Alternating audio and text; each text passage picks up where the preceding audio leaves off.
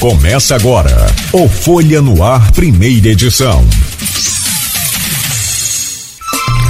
Quarta-feira, 10 de maio de 2023. Começa agora pela Folha FM 98,3, emissora do Grupo Folha da Manhã de Comunicação, mais um Folha no Ar. Deixa eu trazer o bom dia do nosso convidado de hoje, o Renato Siqueira, arquiteto e ex-presidente do IMTT. Eu não, como eu não anotei, eu não me arrisquei muito aqui a, a falar essa sigla, não, eu faço uma confusão da Instituto Municipal de Tra... Tá, então eu troco o final também, é trânsito e transporte. É, meu caro Renato, muito obrigado, bom dia, obrigado pela sua presença, seja bem-vindo aqui ao Folha no Ar.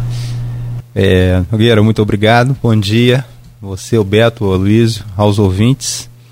É, e de antemão já agradeço né, a postagem que foi feita com uma foto minha que eu até nem lembrava que eu era daquele jeito, né? E a minha esposa até chamou a atenção, olha só. É Photoshop ou é, foto, ah. ou é foto do estilo João Peixoto? Aquela pois, que ele usava é, quando a, era taxista. A, a, a resposta que, Saudoso, que, que, me ocorreu na, na, época, na hora, né, na ocasião, foi o seguinte: assim, ó, isso é pré-IMTT. Mas está tudo bem, graças Você quer dizer o quê? Que depois do IMTT você ganhou umas rugas a mais, uns cabelos Olha, dizem, dizem, dizem, que, que o homem né, fica mais charmoso quando começa a ficar platinado, né? É. Acho que nesse sentido o MTT teve uma contribuição muito boa, eu agradeço. Ao MTT, colaboração do MTT nesse sentido. E você acredita no charmoso? Sei lá. É, é, por onde eu tô saindo. Eu acho o aspecto bom da coisa, né? Olha, Luiz, qualquer hora nós vamos perder o convidado e eu vou perder. Mas nada, tá, tá bacana, tá legal assim. Mas aquela foto ali é antiga, né? É antiga. É antiga. É. Ô, Renato, obrigado e vamos aproveitar a sua presença aqui hoje, naturalmente. Agradeço aí o convite. Tá, pra gente é, esmiuçar mais esses assuntos já colocados aqui. Ah, Luiz, ontem eu, eu vi uma, um, acho que foi uma, um, um poema seu, eu não vou arriscar aqui a declamar, mas foi lá no grupo e também no portal Folha 1 sobre a Rita Lee. E antes da gente abrir aqui com o Renato, talvez seja interessante você comentar um pouco essa experiência e até mesmo essa, essa poesia que você postou lá e que marca aí essa homenagem do grupo aos 75 anos de vida da, da Rita, que Rita ali que foi, sem dúvida nenhuma, indiscutivelmente, né, uma é, precursora aí dessas vitórias que hoje as mulheres já, já comemoram e até nós mesmos, né, homens, evidentemente temos é, nossas vidas é, melhoradas em certos pontos por essas lutas de pessoas como a Rita Lee. Bom dia, seja bem-vindo, Aloysio. Bom dia, Cláudio Nogueira. Bom dia, Renato. Obrigado pela, pela presença. Vamos poder conversar nos próximos três blocos um pouco. Nesse nos dois próximos. Bom dia, Beto. Esse aprende as senhas do, da internet da, do estúdio. O Tito tinha que com pressa para postar as coisas, para ajudar. Bom dia, sobretudo você, ouvinte, pelo streaming, telespectador do Folha no Ar. Nosso bom dia sempre especial três categorias que nos acompanham nesse início de jornada de segunda a sexta os taxistas, motoristas aplicativos e os professores. Você é professor, Renato? Eu dou aula, né? Também já dei aula, tenho experiência de, em sala de aula, mas não é um ofício que eu atualmente é, desempenho. Mas já dei aula no IF, dei aula na UENF, né, nos cursos de engenharia e cursos de arquitetura. Então, aqui representado no Renato, né, nosso bom dia especial magistério. É, é igual uma bicicleta, né? Você não deixa de ser. Não deixa de ser. Deixa verdade, de ser. Verdade. É. Enfim, é, sou filho de uma, uma, professora e tenho muito orgulho disso. Uhum. É, cara, eu, eu acho vou até pedir licença a vocês para dar uma sugestão bem fazer, já dada ontem no grupo de WhatsApp, do qual você participa, Beto também, Renato também, do, do Wellington. Vamos inverter a pauta que seria natural Vamos mudar porque jornalismo, como diria Luiz Barbosa, antes da internet, é jornal no dia, né? Uhum. Com a internet, muito mais. Então, vamos fazer esse primeiro bloco, vamos falar sobre Rita Lee, até porque Renato, eu não, nem sabia. Embora eu tivesse ficado desconfiado quando vi ele no aniversário de Paulo André, meu primo, eu falei, está aqui porque gosta de música, né? E o Hélio confirmou ontem que é Renato colecionador de gosta muito de música, entende e coleciona vinil, né? É, só, só eu, eu, apresento um programa de rádio heavy metal numa rádio digital, né? Do, do seu primo. Caiana? É, Caiana, Rádio Caiana. Então é uma vez por mês, às quartas-feiras, o programa chamado Almanac do Rock. Então a gente está lá, né? inclusive a temática do próprio próximo Almanac vai ser quarta-feira que vem, vai ser exatamente sobre mulheres roqueiras, né? E aí a gente tinha apontado inicialmente a Pat Benatar, a Lita For e a Doro Pesque, e agora a gente vai incluir em homenagem a Rita Lee também. É, eu acho que dessas roqueiras aí que você citou, é, é, acho que é, as três primeiras é, estadunidenses, acho que, é, que mais talvez é, perfaça aí uma, uma analogia com Rita Lee em termos de, de revolução na música e na, e na, e na postura de vida, acho que talvez não esteja aí, talvez seja. Mas também é mais blues do que jazz, perdão, mais blues do que rock. Uhum. Que é a Jenny Joplin. E até, ah, sim. e até as duas ruivas, né? Uhum. As duas ruivas, né? É, naturalmente ruivas. Uhum.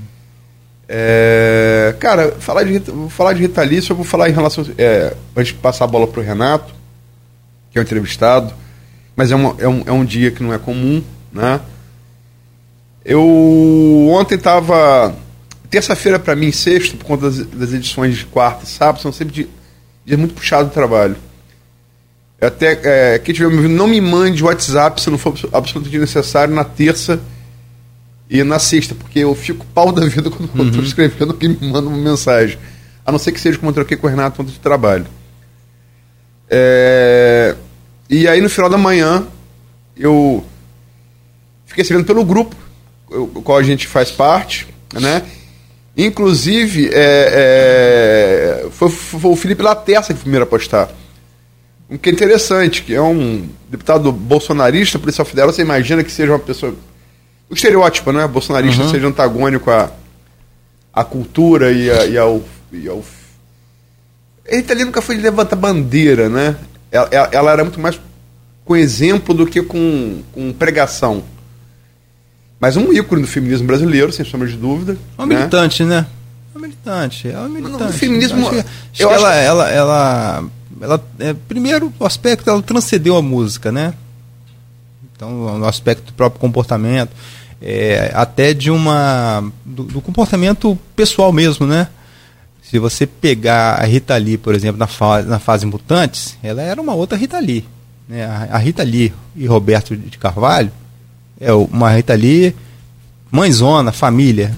Né? Então são duas Ritas completamente diferentes. O que demonstra, né, a certo aspecto, até o amadurecimento dela, né, e, e começar a considerar certas coisas. Né? O estava falando com, com Nogueira aqui, a participação né, em homenagem a ela em vida ainda. A gente não, não, sabe determinar se ela assistiu ou não, mas aquele programa do Serginho Grossman, né, onde o Beto Lee fez lá, tocou, executou várias músicas dela, o Beto Lee, filho dela, né? O mais velho. É.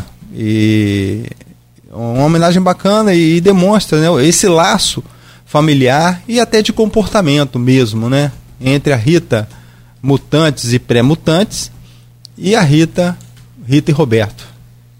É, mas só para é, perder o fio da meada, para retomar o que o Nogueira falou, aí eu soube no, no, no, grupo.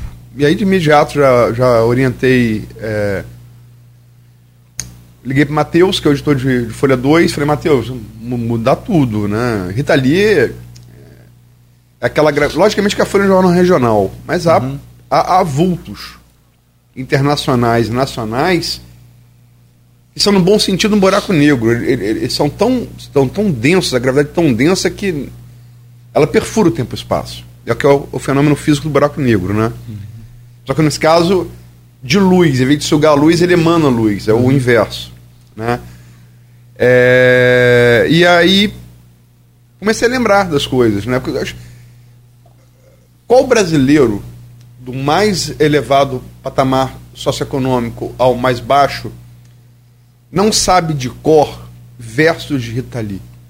Não existe esse brasileiro. É, é, é, é Rita Lee tinha uma capacidade é, chamada música band-aid, né? É, é, de produzir. Uhum. Quando fica no seu ouvido, você nunca, nunca mais sai do seu ouvido. É, é, talvez, talvez uma pessoa com menos informação, teve menos oportunidade de, de ter informação, talvez não saiba nem que é de Rita Lee, uhum. mas sabe o verso. Né? É tipo, por fora Bela Viola, por dentro Tom Bolorento. Muito, muito pouca gente sabe, mas isso é Gregório de Matos, um poeta, uhum. um poeta barroco brasileiro. Né? E ficou no imaginário popular sem, sem que a gente saiba de onde que, da onde que saiu. E Lee, é, é, é, como o Renato está falando, ela, ela tem essa fase inicial nos Mutantes, né? ela casa com o Arnaldo Batista, que era o, o baixista, tinha um irmão que era guitarrista, é, e, e, e, e Rita Lee, nesse ponto, quem, quem talvez depois dela faça uma, uma coisa parecida com ela, Cazuza. Ela não queria ficar presa só a coisa do roqueira Uhum. Como depois os irmãos Batista, eles, eles entraram pelo rock progressivo. Né? É. É. Ela vai pro Tutti Frutti depois, onde produz também nos anos 70, produz, uhum. produz discos antológicos. Os Mutantes, pra você ter uma ideia, era, o Kurt Cobain era fã, fãzaço dos Mutantes. É, Mutantes é, é, um, é um fenômeno cult, nunca foi muito popular, mas era internacionalmente, é, é internacionalmente cult. Depois Tutti Frutti e ela começa, depois do Tutti Frutti carreira solo, de 78, né, é, até os nossos dias, e vai produzir, a partir do Tutti Frutti, uma penca de sucessos populares. Tema de novela, né? Tudo. Ela sai mais do rock para entrar em balada romântica. É, ela continua fazendo rock, mas balada romântica. Vai pro pop, né? Vai pro pop, é. faz bolero. Uhum. E eu acho que, que é como Cazuza, ela, ela sai do coisa do rock para fazer outras coisas. Também, também, sem, sem, sem deixar o rock. E ela tem uma coisa que até coloquei no poema, que para mim é, é uma coisa que eu fiquei feliz de ter sido original, porque eu não vi ninguém fazer, tudo que eu já li sobre ela. Ela me lembra muito Dolores Duran. Só que Dolores Duran é uma mulher ali dos anos 40, no Brasil, muito famosa, onde o samba canção tinha muita influência do bolero, que era uma coisa triste, o final era sempre infeliz. Uhum. E Rita Lee já era. É, é, é, o final é feliz. É positivo. É positivo. Né? É, é... Salvo engano, foi da, da, própria novela Final Feliz que teve um tema dela.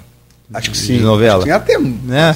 Mas tem vários. Tem, tem vários. Tititi, só, só aproveitando o termo, né? É. é.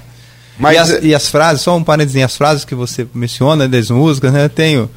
Me ocorreu na, na hora que você estava falando aí, a Miss Brasil 2000, né? Será que ela vai continuar com a tradição, né? A Miss Brasil 2000. É, e aí eu, eu fiquei assim, comecei a lembrar. Eu só vi Rita Lee ao vivo uma vez. Eu não fui para vê-la. Eu fui para ver os Rolling Stones. no Maracanã. Né? E ela abriu o, o, o, o, o show dos do Rolling Stones, nada mais, nada mais apropriado. Né? É... E aí, quer dizer, eu não estava no meu estado normal naquele, naquele show. Eu tinha começado a beber muito cedo. Eu de novo, né? Foi anos 90. É... E no meio do show, ela quando canta Miss Brasil, Renato citou Miss Brasil 2000, tinha uma Miss Brasil daquela época, que eu não vou lembrar o nome agora, que era negra. Uhum. E a Miss Brasil entra com uma capa tira a capa e fica nua no palco. Era uma, uma, uma negra bonita, alta. É, Miss Brasil, né? Por óbvio. Bonita. Estou chovendo uma olhada. É, e aí ela, Rita Lee, em determinado momento da música, ela abaixa a calça e, tira, e mostra a, a bunda ao, ao, ao público. É uma mulher muito branca, né? Uhum. O contraste. O né? contraste gráfico entre a Miss Brasil negra e, a, e, a, e, as nádegas brancas uhum. de, de, Rita Lee é uma coisa que não me sai da cabeça. Talvez tenha marcado mais do que o próprio, show. O próprio show do Rolling Stones, por incrível que pareça. no Maracanã. E aí fui lembrando disso, e aí.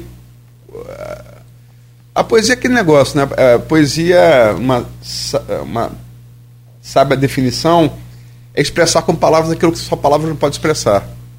Né? E às vezes, muitas vezes, se você não escreve, você fica mal com aquilo. Você tem que, talvez, ir num divã de um psiquiatra tratar daquilo. Então é melhor você escrever que você você tira de dentro de você e transforma em arte, né?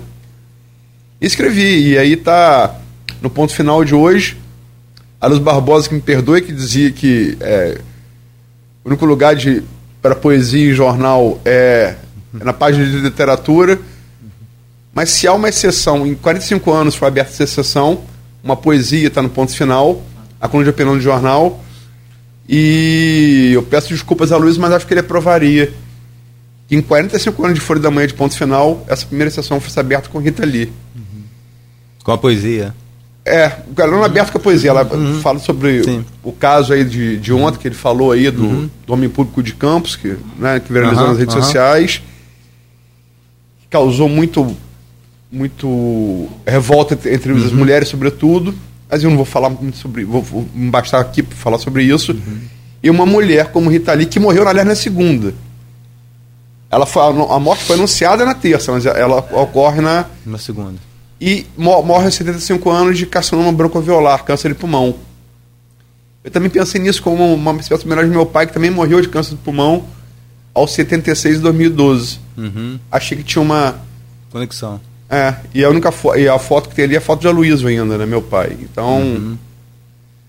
É isso. Renato, esse é um depoimento pessoal, desculpe, mas é porque a pergunta do, do, do, do, Nogueira. Uhum. Como é que você, como, como, como roqueiro, como apreciador de música, como é que você viu, como é que você dimensiona a morte e a perda de Rita Lee na, na música do Brasil e do mundo? Bom, é, primeiro é importante a gente destacar a versatilidade dela, né? Não, não é fácil um, um músico oriundo né, da, da, da, matriz musical, ou da vertente, do estilo musical de onde ela se originou, é, alcançar um sucesso. É, eu, eu, bom, eu vou falar como suspeito como roqueiro, né? Entre mais denso e o menos denso, né? Quando você vai para o pop, né? É algo menos denso em termos de, de significado mesmo. De, de o roqueiro ele é uma, uma espécie de, de manifestante contínuo, né? De transgressor, no bom sentido. E ela adotou, ela, ela, ela passou dessa fase, né, do, do roqueiro rebelde, né, aquela figura do roqueiro rebelde, para uma pessoa mais contida, mais equilibrada, mais família, né, conforme a gente estava dizendo aqui anteriormente. E ela, tanto em um, uma fase quanto em outra fase, ela se saiu muito bem. Então, acho que o que vale destacar, sobretudo, nessa questão dela, ao longo da carreira dela, é isso. Ela, ela manteve a sua a sua competência, né, a sua, a sua diferença, seu aspecto diferenciado, seja qual fosse o estilo. É uma, uma frase que eu, eu li uma entrevista esses dias é, que foi concedida pelo Arnaldo e a, a, ideia, a questão era o seguinte: a Rita Lee ela tinha uma banda, né, formada de, por mulheres. E o Arnaldo, os irmãos Batista, o Arnaldo e o Sérgio tinham outra banda. E o Arnaldo falou assim: olha, a gente tocava muito junto. A banda da Rita Lee era uma banda que tinha alguém que sabia cantar. E a nossa banda era uma banda de pessoas que sabiam tocar. E a gente não sabia cantar. Então, em determinado momento, a gente resolveu juntar as duas coisas para ficar uma banda que tinha alguém que soubesse cantar com alguém que soubesse tocar. E aí deu origem aos Mutantes. Os Mutantes, o Aloysio falou, é, a gente tem muito. Né, o brasileiro tem muito disso, né? Às vezes reconhece um talento é, do exterior e o, o talento nacional ele acaba renegando, né? É o, por exemplo, você pega o funk, né? você tem um expoente do funk, o Rick James, mas você tem um expoente do funk nacional que é o Tim Maia, né? E aí você valoriza muito mais o Rick James e olha meio enviesado para o Tim Maia. A questão do Mutantes é a mesma coisa. O Mutantes foi um grupo revolucionário, inclusive tecnologicamente. Né? Os irmãos Batista, dada a sua genialidade, inventaram vários equipamentos e vários, vários tons e timbres musicais dentro do rock, né? numa linha que em um determinado momento passou a ser um, um, um rock progressivo. Isso é muito admirado e muito valorizado no exterior. Se você fala de Mutantes no exterior, né? especialmente na Inglaterra, que é o berço do rock, isso tem uma repercussão muito grande. Teve um show recente né, dos Mutantes que lotou uma casa de espetáculos em Londres. E você lotar uma casa de espetáculos em Londres com um grupo brasileiro de rock não é qualquer coisa.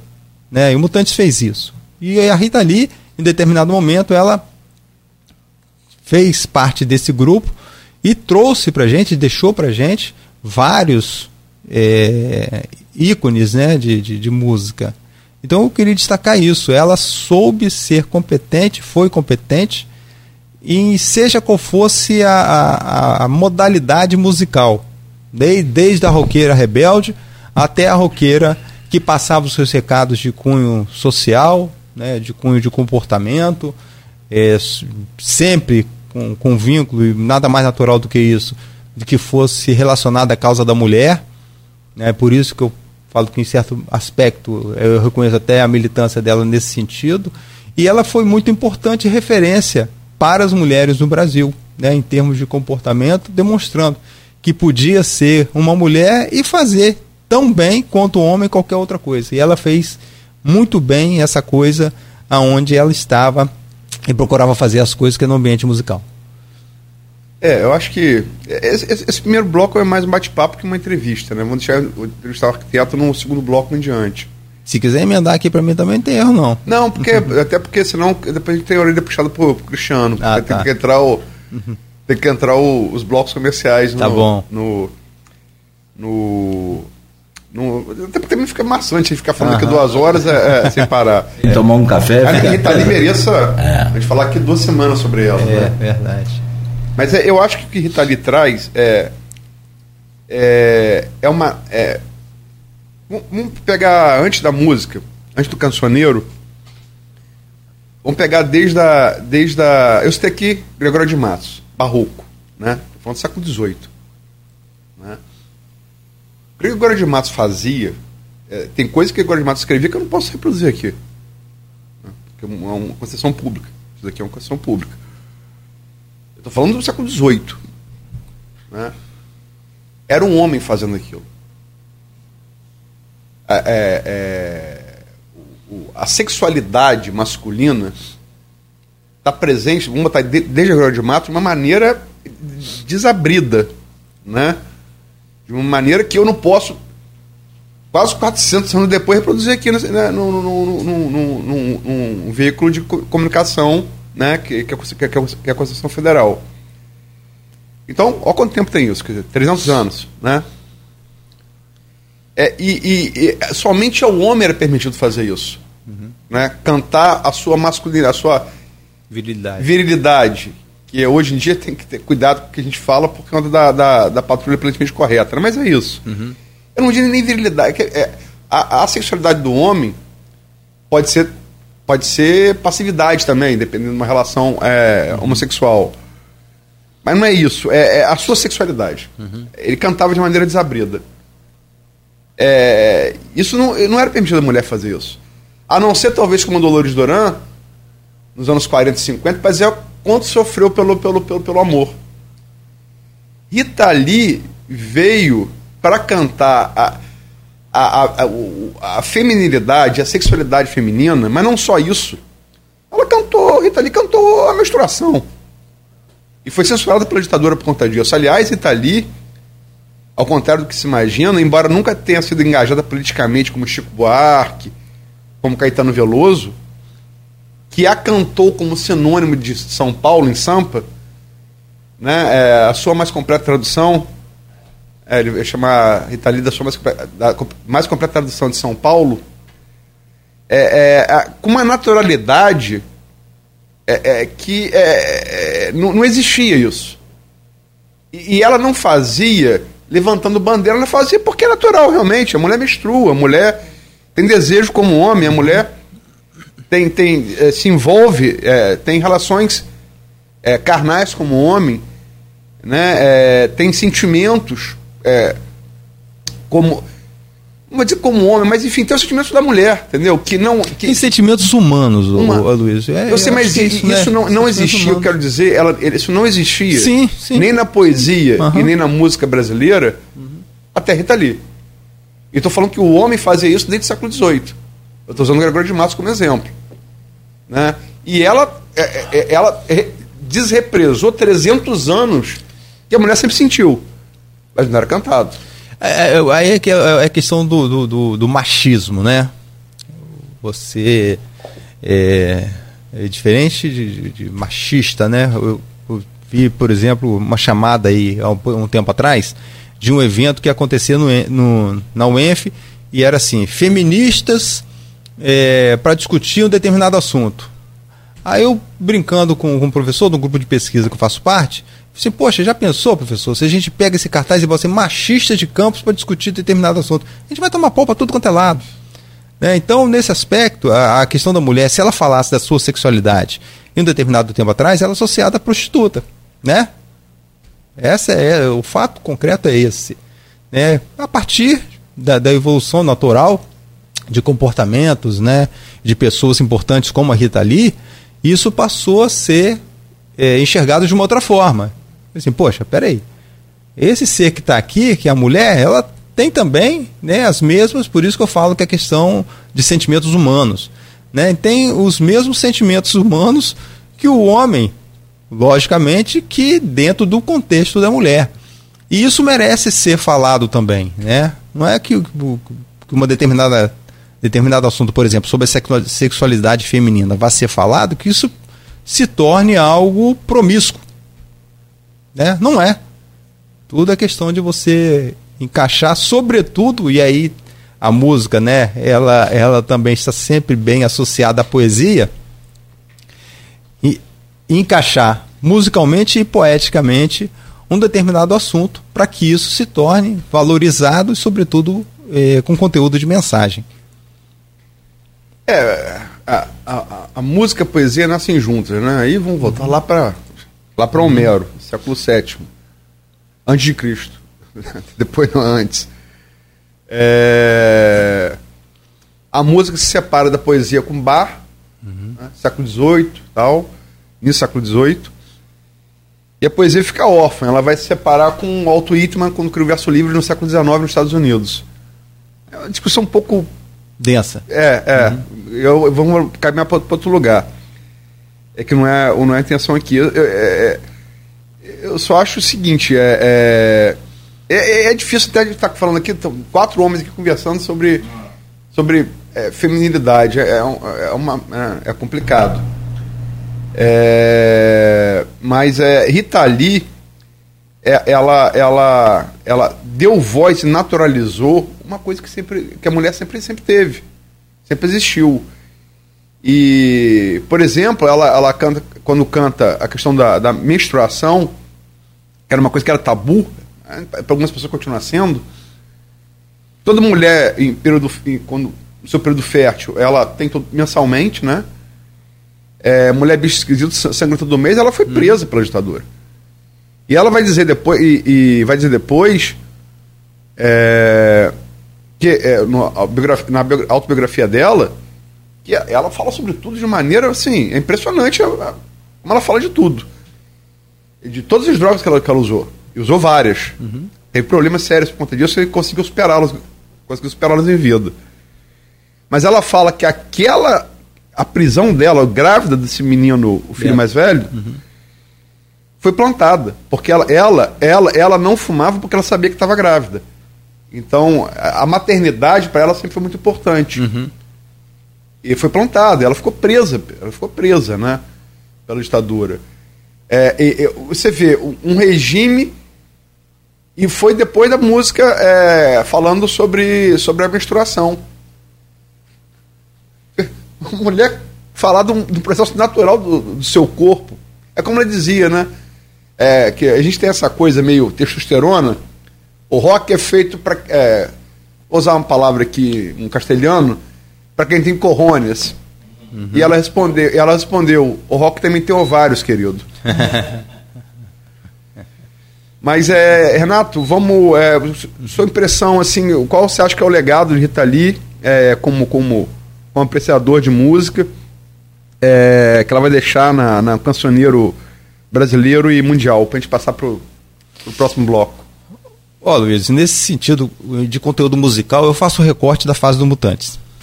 né? Uma mulher roqueira nacional, a espelho, né, do que a gente estava conversando aqui, por exemplo, de Andy Joplin, né, um ícone internacional.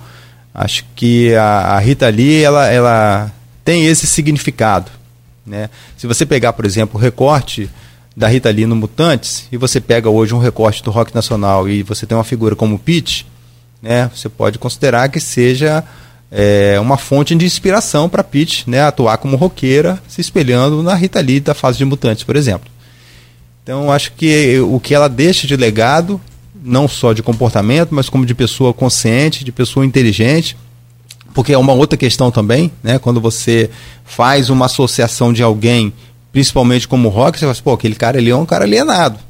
Absolutamente, né? Eu acho que ela deixa esse legado também de pessoa inteligente, é, de pessoa competente e, sobretudo, de uma mulher é, de grande significado para a cultura do país também, não só no aspecto musical. Né? Acho que ela deixa esse lastro e eu não consigo aqui nesse momento dizer que sempre a pergunta que a gente se faz, né, quando alguém importante assim vai, quem ocupará o lugar de Rita Lee, né, na música e o significado. Eu li uma, um texto que alguém escreveu aí na internet dizendo que a Elis, Elis Regina estava chamando a Rita Lee. Né? E aí a gente tem um, um, um, também um histórico de outra mulher importante na música brasileira, que é a, a Elis Regina. É que ele estava chamando e em um determinado momento a Rita teria falado assim, eu não vou, usou lá um, um palavrão lá, não vou sair daqui não, vou ficar aqui mesmo.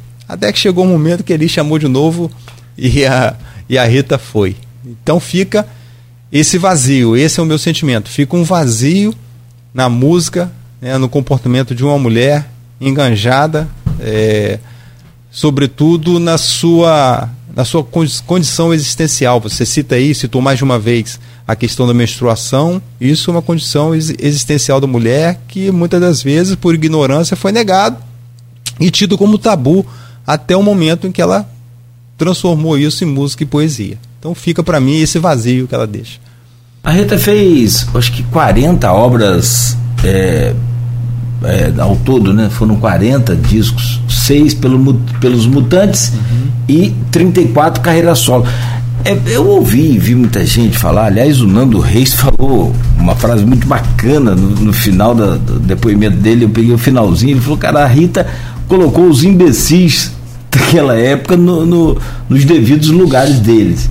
E com o rock. Uhum. Você falou que ela é ativista, eu não, não, me lembro de passagem dela assim, ativista mesmo, nas ruas. Acho que a maior luta dela foi justamente com a música. Ouvi também dizer que, ah, mas a Rita, é, ela mudou do rock para o romântico, para o pop e, e para as, as trilhas de novela, abertura de novela e tudo mais. Foi artista também, escritor. Não, escritora. Escritora, escritor, tem obras. A autografia dela é, é desculpa, é, falo como escritor. Uhum. É, a, a, parte das memórias em estilo é fantástico. É, eu não, não li. Prosa. Uhum. Tem, tem uma infantil que é. Também. Fez, fez várias né, infantis, e que ela coloca ali é, com final feliz, como a Luiz comentou aqui. Né? E, por fim, eu, eu, você acabou meio que, meio que antecipando uma pergunta que eu ia fazer os dois, ia fazer só você não, ia fazer os dois. A Luísa e você. É, porque, na verdade, o que, que ocorre? A gente tem agora uma lacuna uhum.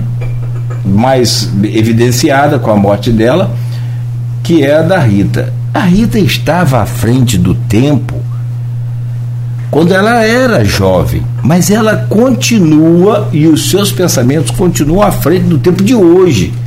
E eu vejo com dificuldade, não é que alguém vai, assim, é, cada um é insubstituível, não tem outro Renato, não tem outro Aloysio, não tem outro Cláudio, não tem outro Beto. Tem até melhor, pode ter, no meu caso, mas igual não tem. E a pergunta é assim, quem que vai substituir a Rita? Ou ser melhor, ou ser tão importante quanto ela usando a música, independente. Porque na verdade você pode usar vários estilos, mas o rock era. E uma mulher roqueira na década de 60, 70. No Brasil? No Brasil. É. é que atravessou o período aí, né, de exceção, de, de ditadura, realmente difícil. Nogueira, eu acho que a, a minha resposta seria o seguinte: é, ninguém pode substituir. Ninguém pode substituir ninguém. Da Rita ali a mim, né, ou imagino eu a qualquer outro ser. Porque nós somos seres únicos, né, diferenciados, cada um com a sua, a sua particularidade. Jimi Hendrix tido como o maior guitarrista de todos os tempos.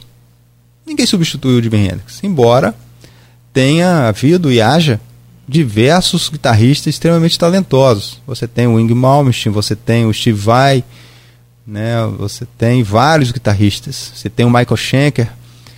E o Jimi Hendrix continua a ser o Jimi Hendrix.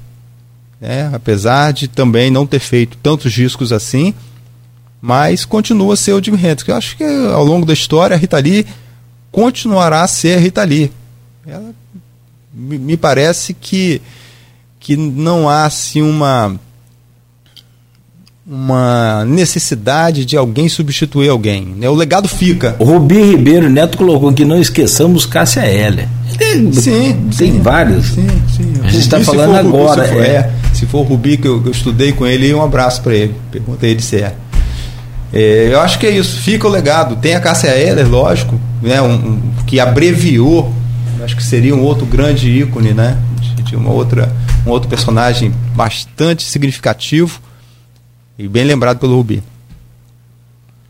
Você acha, Luiz, que tem essa. Até porque, como, como você falou, ninguém substitui ninguém, mas é a causa.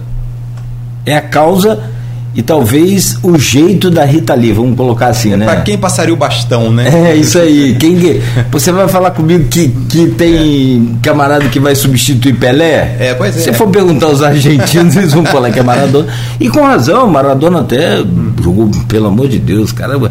Agora, pra gente, Pelé é o rei, ponto. Assim, no caso da Rita, se arriscaria um. Essa coisa de comparação.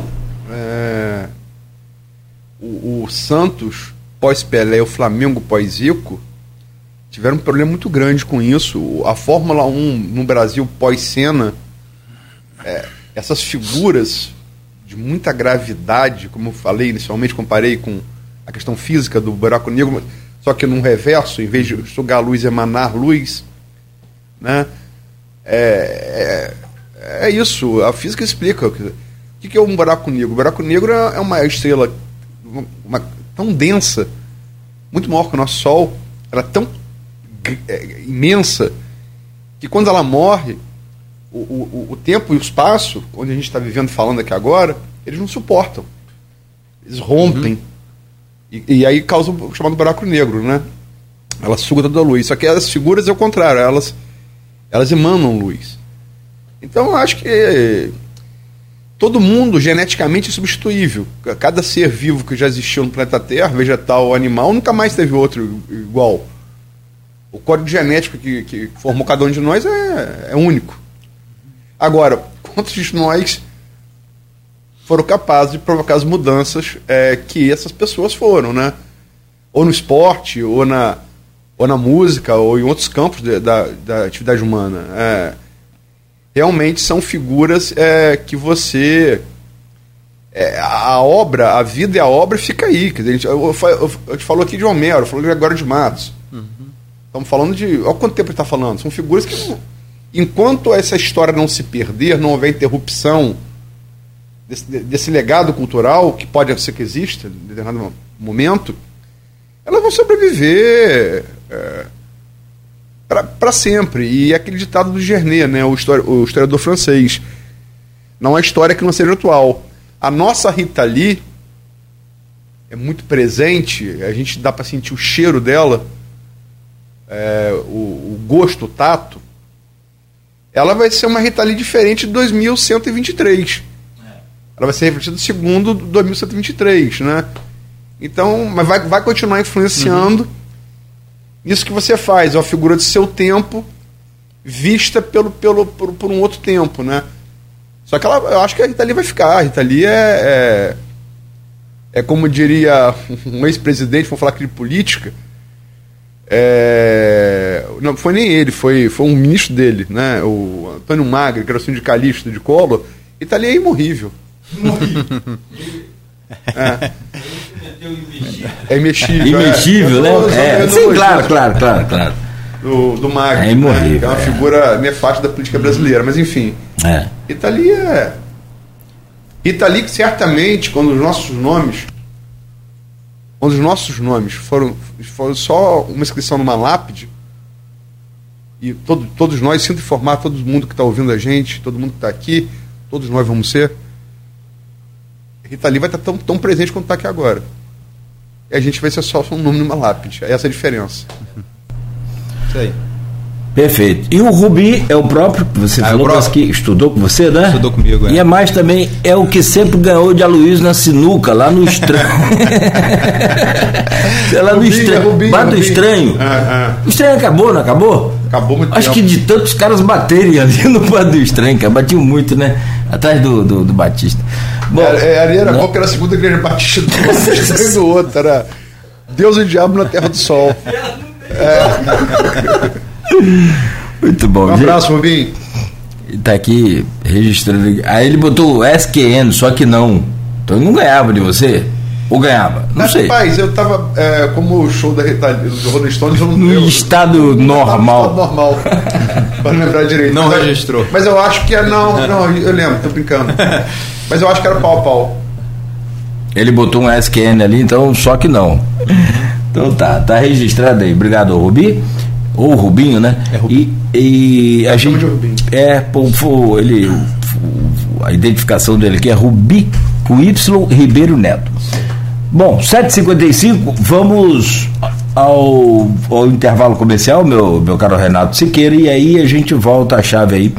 É, lembrando que a programação da Folha FM está aqui com várias músicas da, da Rita Lee para hoje, para toda essa semana. No sábado também vai ter uma homenagem à, à Rita com duas horas de música, enfim, que o Marco Antônio Rodrigues vai fazer e né, toda a programação. E o, que é o mínimo que a gente pode, é o mínimo que pode se fazer pela a gratidão que se fica aí pela, pela Rita Lee. Ela foi também uma importante representante da causa ambiental também, né? É, o comportamento dela, o próprio estilo de vida dela nos últimos dias, né? Cercada aí num, num ambiente natural, mais natural, vamos dizer assim. Eu acho que o veganismo talvez fosse a única bandeira que ela tenha levantado. Era contra, contra consumir carne, proteína animal. Bom, s- fica aí tudo esse legado e, claro, é evidente que né, a- a, liberdade para muitas questões colocadas hoje pelas mulheres, que foi parte da luta da, da Rita também. 7 horas e 56 minutos, fechamos aqui esse bloco, voltamos a seguir com o Folha no Ar ao vivo aqui pela Folha FM, oferecimento de Proteus, Unimed Campos, Laboratório Plínio Bacelar e Vacina Plínio Bacelar, na Folha FM 756. Programa de hoje com a Luiz Abreu Barbosa na bancada. Estamos conversando com Renato Siqueira, arquiteto e ex-presidente do IMTT e roqueiro, metaleiro também. Se toca também só campainha, né? Quando só, olha só cabeça, só cabeça na parede, headbanger, headbanger. E já falamos, claro, sobre a morte da Rita Lee no primeiro bloco e agora a gente vira então a chave aí para a- uma da- da- das suas especialidades, então, a arquitetura e também a experiência lá no, no IMTT. Luiz, eu vou pedir você a gentileza de, de abrir esse bloco. Well, Renato, vamos agora para para a nossa vaca fria. Como eu diria Capi, vamos no nosso canavial. É, saudoso Capi. É dessas figuras também como Rita Lee que se perpetua. Deixa a marca, né? Deixa a marca. Muda, revoluciona e fica.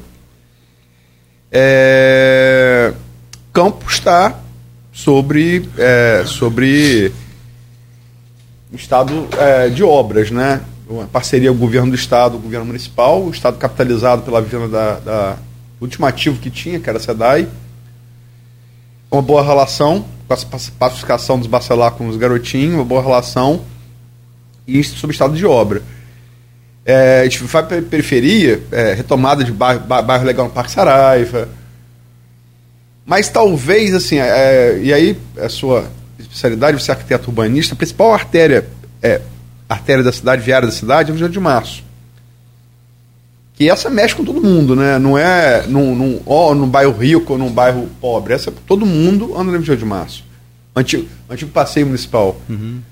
É, e eu, particularmente, me espantei quando eu tive fazer um, ficar um tempo no Rio. Quando voltei na sexta-feira passada, na quinta-feira passada, perdão, ali passando pela 28 de março, é, tá até na capa da Folha da Manhã hoje, uma foto. Você está ouvido na matéria pela Caroline, que fez a matéria. É, no sentido de quem vem do centro para a pecuária, pecuária para o parque. Pro parque. Ah, Parque do Podino, eu moro ali, esqueci o nome do parque. É. é Tamandaré, Góis. Tamandaré. Parque da Mandaré, Parque da Mandaré, obrigado. Eu moro ali, esqueci o nome do meu bairro. Mas é. Ali um pouco antes do onde era americano, né? Na faixa esquerda, uma pista dupla, na faixa esquerda, que é a pista mais rápida. Tá aqui na, na, na capa da Folha da Manhã hoje, de hoje, agulha feita em retorno, invade pista no dia de março, na altura do Parque Dom Bosco.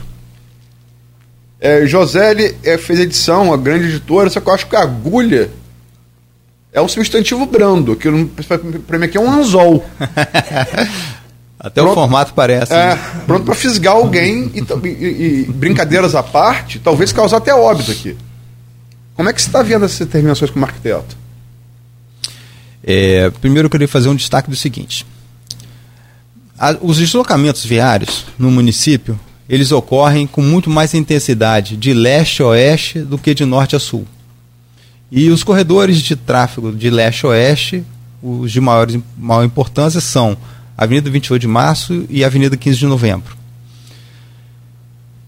As obras pontuais que estão ocorrendo na Avenida 28 de Março, a, a natureza e o, a intensidade de intervenção, que é de, de raspa de todo o, o capeamento asfáltico, eu destacaria como o primeiro ponto questionável. Né? Será que haveria a necessidade de raspar a 28 de março inteira e refazer o asfalto? Esse é um primeiro aspecto né, de, de, de questão, de dúvida, que eu coloco diante daquilo que tem sido feito.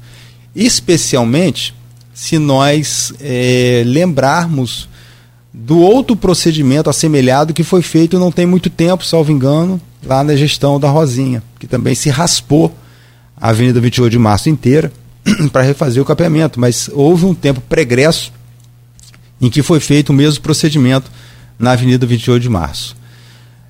É, algumas questões que foram feitas na Avenida 28 de Março, né, ao longo dessa, dessas obras, são importantes e foram bem feitas. Por exemplo, eliminação de retorno ali na altura do Flamboyant, né, perto do, da, da praça que existe ali próximo à emissora de televisão. Se fechou um retorno ali que de fato causava muito problema. Outro aspecto positivo foi o nivelamento na passagem das ruas do Goitacazes com a Avenida 28 de Março, que você tinha um calombo ali e foi, foi nivelado aquele aspecto ali, foi um outro aspecto de intervenção, intervenção positiva.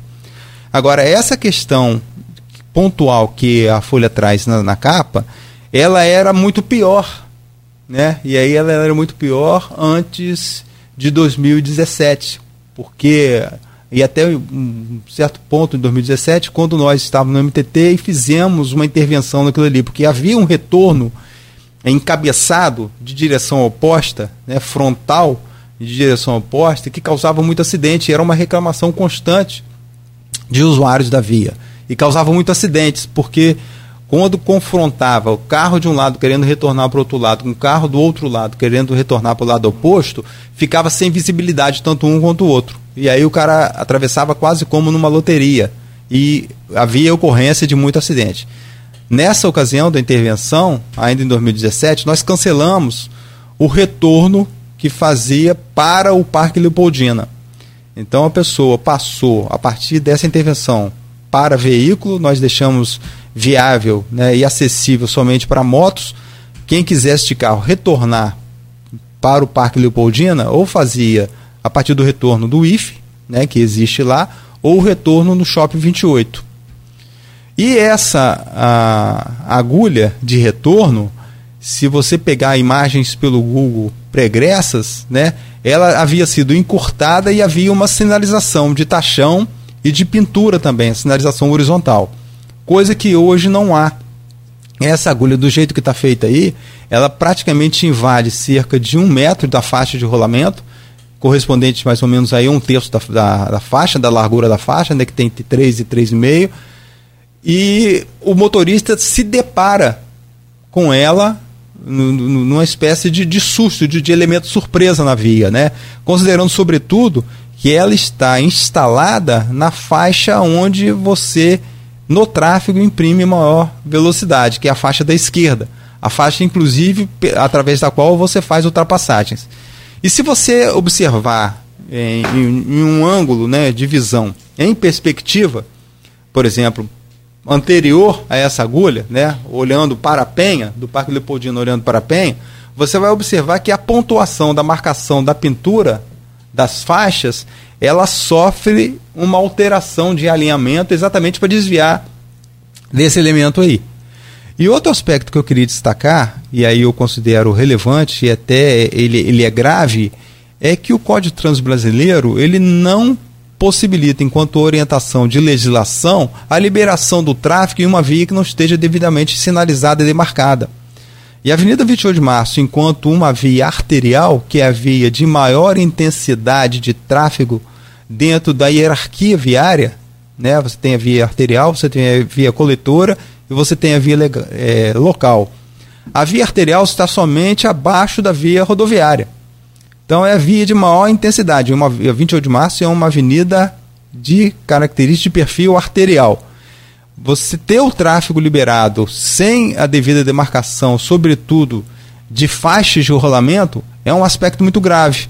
Então você tem uma questão pontual, que é a questão dessa agulha de retorno, e você tem uma questão genérica, ampla, que perpassa por toda a Avenida 28 de Março, que é a falta da demarcação de sinalização horizontal com a definição das faixas de rolamento.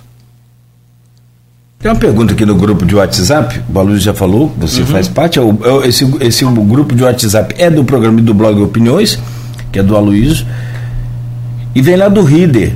Uhum. É, Aloysio, me tira uma dúvida aqui, esse Rider, Rider Gonçalves, que, é. que foi Ridim, foi é, gerente da, da opa, irmão de João Neto. Irmão de, de Bianca. De Bianca. Bianca ótimo, ótimo. Eu fico na dúvida do Rio, mas ele mesmo. inchado. Eita sua. Gente muito fina, gosto dele. Já foi diagnosticado um problema sério em Campos. Algumas esquinas sem semáforo, onde os motoristas têm dificuldade de atravessar com segurança, por terem a sua visão encoberta pelo é, estacionamento de carros na rua. Situação às vezes agravadas por carros que param em cima da, da faixa amarela da esquina, aqueles 3, 4 metros ali que tem que Uma ter. Uma faixa zebrada que se faz. Da esquina, esquina, né? Uhum. Os caras param em cima da, uhum. daquela faixa. É necessário um planejamento para que os estacionamentos é, se situem sempre do lado oposto da esquina? Existe algum planejamento sobre isso? Ou você deixou algum planejamento sobre isso? Eu acrescento aqui a pergunta. Bom, pegando a última pergunta, se eu deixei algum planejamento, né? Eu acho que o, um, um dos grandes legados que eu possa ter deixado é exatamente a elaboração do plano de mobilidade. Né? E lá no plano de mobilidade você tem é, elementos para poder agir nesse tipo de procedimento. Embora o plano de mobilidade que foi aprovado em abril de 2022 não tenha é, aproveitado todo o conteúdo que foi desenvolvido. Né? Por exemplo, mapas temáticos é, cicloviários, de corredores de ônibus, isso não foi aproveitado, não sei por que razão. É, a questão de, de, de plantas, onde você fazia um melhor ordenamento é, por exemplo, em questões de cruzamento, se fosse o caso, você implantar uma mini rotatória para poder é, diminuir o fluxo e ter um ordenamento é, de menos risco em cruzamentos. Aspectos como, por exemplo, esse de afastamento da, da esquina, na legislação já é proibido, né, por lei, você estacionar a menos de 5 metros do raio de curvatura de uma esquina. Então há uma natureza legal também com relação a isso. E você, eu me lembro de uma situação pontual quando a gente estava no MTT, nesse aspecto que a gente buscou intervenção, que foi a Rua Conselheiro Tomás Coelho com a Rua Vontade da Pátria, né, perto ali da, daquele edifício Esplendor. Então, se você vem pela, pela Conselheiro Tomás Coelho para fazer o sentido de fluxo é único, né? Você só pode virar à esquerda para poder alcançar a Avenida 15 de Novembro. Você não consegue enxergar quem vem da Voluntária da Pátria por conta exatamente de uma ocupação indevida nesse trecho zebrado, né? E a, porque tem carro estacionado ali. Então, primeiro procedimento que nós fizemos foi é, de criar a faixa de zebra para poder deixar sinalizado que era proibido essa situação. Depois isso não funcionou, a gente acabou instalando alguns gelos baianos, né, chamados gelo baiano, os blocos de concreto, né, para fisicamente você é, não, gelo não baiano, não sabia não. É, é, para você não não possibilitar ou não me pergunta por que não, porque eu, eu perguntei ao Coronel Levino, ele também não soube dizer. Então é, colocou esse elemento lá para poder impedir. É, e aí a gente observou que mesmo assim o cara fazia o esforço de remover o tal gelo baiano. Como nós fizemos nessa Pô, intervenção. Remover aquilo ali tem que... nessa, nessa intervenção pontual, né, aí quando nós cancelamos uma das agulhas de retorno, essa de retorno ao Parque Leopoldina, nós instalamos gelo baiano aí, chumbado no concreto por um elemento de aço. Mesmo assim as pessoas retiravam. Né? E quase que toda semana a gente tinha que estar refazendo essa instalação. Um outro procedimento que me ocorre aqui. Era mais é, fácil cumprir a lei? É, era mais fácil, é mais, sempre é mais fácil, né? Mas parece Não, que. Nesse caso, que, fisicamente, né? É. A, o negócio pesado daquele, chumbado no, no asfalto. O cara, cara tirava, tirava, o cara tirava, o cara tirava. Semanalmente? Semanalmente. Semanalmente. Principalmente depois que a intervenção foi feita. Né? É, lá com a Carolina eu passei, inclusive, reportagem da época que mostra a sinalização, né? bem feita, bem recente, mas mesmo assim as pessoas semanalmente faziam essa ginástica aí. Outra, outra questão que ocorre com relação a essa dificuldade de virada em esquina é Rua Conselheiro José Fernandes com Rua Salvador Correia, né, também. E houve um momento, na época da IMUT ainda, que o arquiteto Ronaldo Linhares fez alguns procedimentos, né, para poder tentar resguardar esse ângulo de visão e possibilitar uma travessia segura, que era chamada acabou sendo considerado como uma pra, praça de esquina, né? Era uma, uma pavimentação que você tinha alinhada no nível do meio-fio, com uma largura da largura da faixa de estacionamento de dois metros e meio e recuado 5 metros, tanto para um lado quanto para o outro. Então você fisicamente tinha um limitador de aproximação dessa esquina por conta desse elemento. Tem aqui no centro também esses tem, mas aqui no centro você tem elevatória, né? O chamado traffic calm, né? Ah, que é tá. alinhado para travessia de pedestre.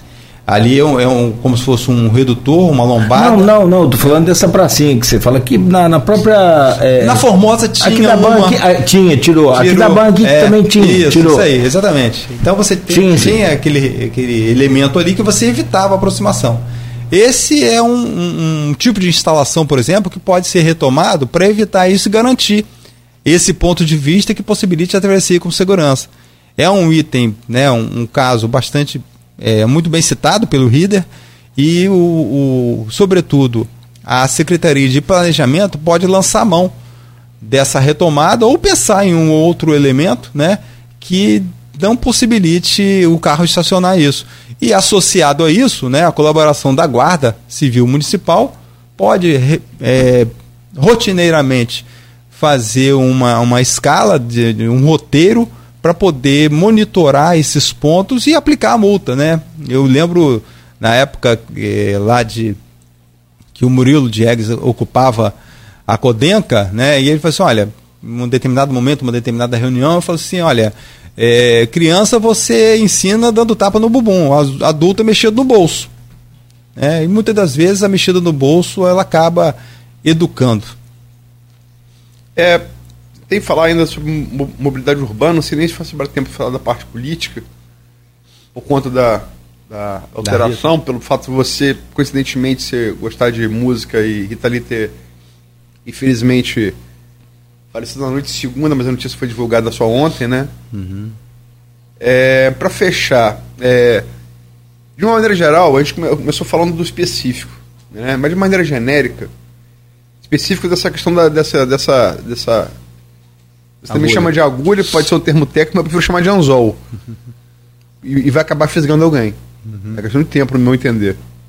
como motorista, não sou especialista você.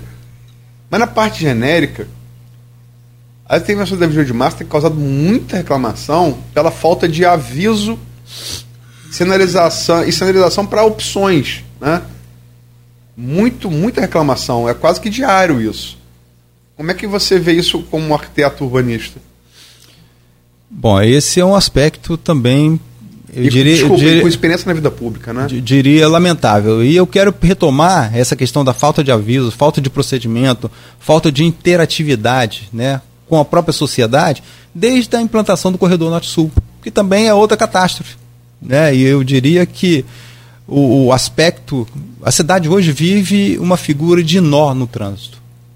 Os horários, em especial de rush, mas não só os de rush, passaram a ter é, retenções. Campos tinha é, algumas é, interrupções pontuais de trânsito. Tinham gargalos, né, que o trânsito tinha certa lentidão. Hoje não, hoje você tem interrupção. Se você trafega, por exemplo, é, a partir da, do, da cidade da criança, né, vamos tomar como ponto de referência, até a Rua dos Goitacazes, determinado horário, você não consegue andar. Né? Acesso ao centro do município ele ficou muito piorado. E aí o que, que nos traz de proposta o Corredor Norte-Sul? Né? Uma suposta facilidade de acesso ou de fluxo no sentido norte e sul do município. Mas eu disse no início, e, e a vida cotidiana da, da, cidade demonstra que a maior intensidade de tráfego é no sentido leste-oeste, exatamente o oposto. Então você implanta um corredor que eu não sei em que aspecto ele tem favorecido, eu não, não consigo identificar tecnicamente o favorecimento desse, desse fluxo, é, até por conta da demanda de trocas né, entre os dois extremos que ele possibilita, mas se eu vi, sobretudo, registro de gravíssimos acidentes no corredor norte-sul, com capotamento de carro, inclusive. Na Avenida de 28 de Março continua a acontecer isso. A intervenção da Avenida 28 de Março, ela além de não ter um aviso prévio né, e não ter sido justificada a sua intervenção, dada a amplitude que ela, em que ela ocorre, ela não orienta no sentido prévio de que vai haver intervenção em determinado ponto. Final de semana, agora sábado, eu me deparei né, na Avenida 28 de Março com uma obra na altura da Rouba, é, da Pátria, interditada, Avenida 28 de Março. Ontem me deparei com uma obra na Avenida José Alves de Azevedo, né, esquina ali com, com, com Saldanha Marinho, né? É. De repente a via interditada, em plena 10 horas da manhã, sem que haja um aviso sobre isso. Né? Questões de obra da 28 de março, por exemplo, as intervenções poderiam ser feitas no período noturno. E não são feitas no período noturno, são feitas no diurno. Uma vez eu, eu concedendo entrevista para uma emissora de televisão local sobre exatamente a obra da 28 de março, e a repórter falou comigo: olha só, a gente foi procurar alguém da prefeitura e a pessoa da prefeitura falou o seguinte: não pode ser feita a obra no período noturno porque o concreto não cura no período noturno, só cura no período diurno. Assim, pelo amor de Deus, isso praticamente, é, absolutamente não procede esse tipo de situação. Recentemente, perto da, da, da onde eu moro, houve uma intervenção no asfalto na rua Conselheiro Tomás Coelho, uma rua bastante demandada, uma rua de bairro bastante demandada, que deixou de ter aspectos na hierarquia viária de uma rua local, passou a ser uma rua é, coletora muito importante.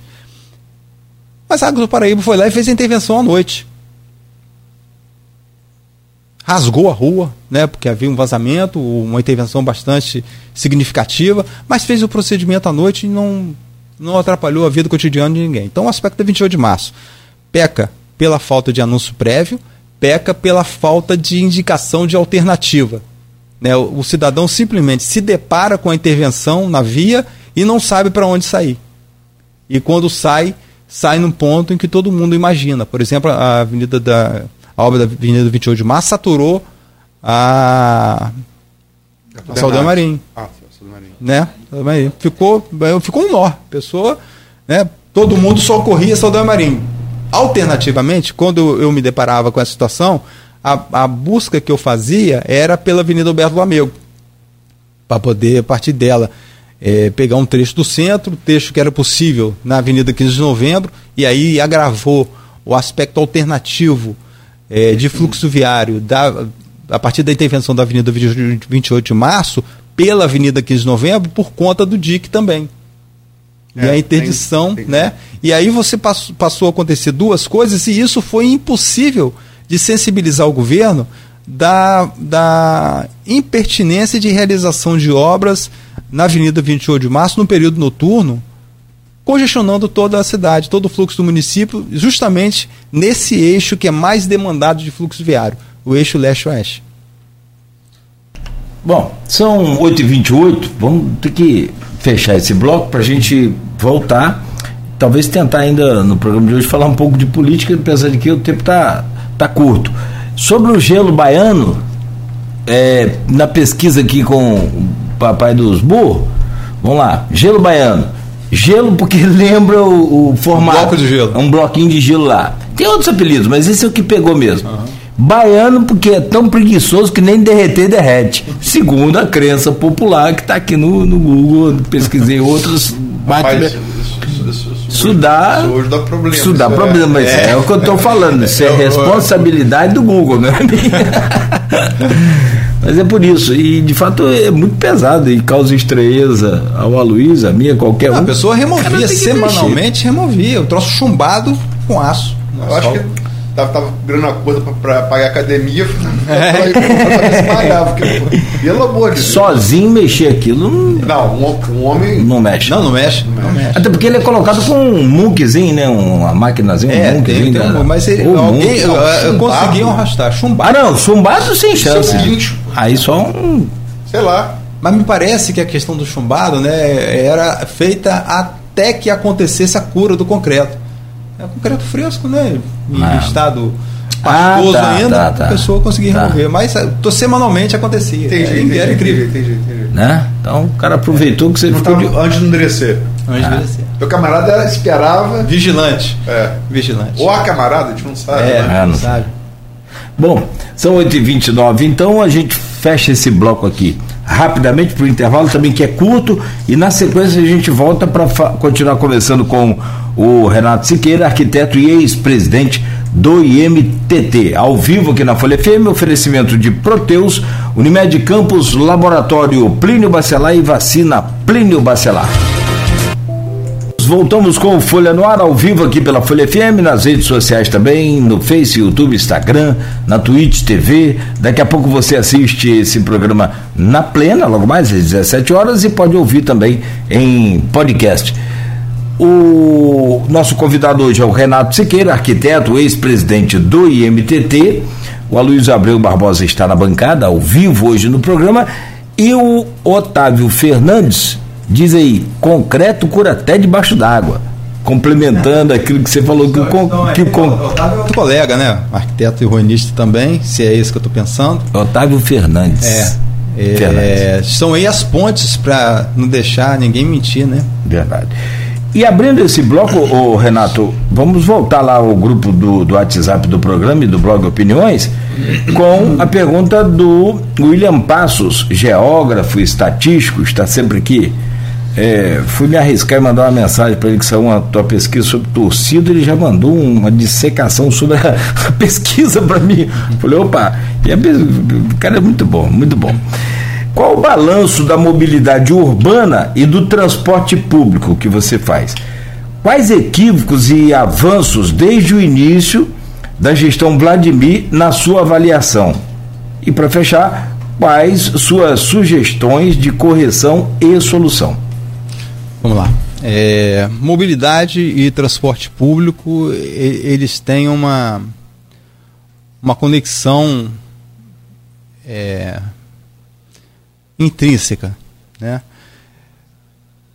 Em especial, quando no início do governo Vladimir ele decidiu, e já havia anunciado isso em campanha, de que iria retomar o trânsito das vans dentro da área urbana, que é uma área definida por lei, né, de que seria área exclusiva dos ônibus, e havia um procedimento né, anterior, a gestão anterior, que fez essa desconexão, que a própria legislação é, já, já definia né, que o, o tráfego de vans não poderia sobrepor ao tráfego de ônibus. isso, isso foi um, um, um, um primeiro grande problema né, que afetar, ou que afeta e que afetou a mobilidade desde aquele momento. Já afetava anteriormente, quando as vans circulavam no mesmo ambiente de ônibus. E o, o, o sistema de vans ele é um sistema predador, né, que vem atrofiando ao longo dos anos o sistema de ônibus. Hoje o sistema de ônibus é um sistema falido.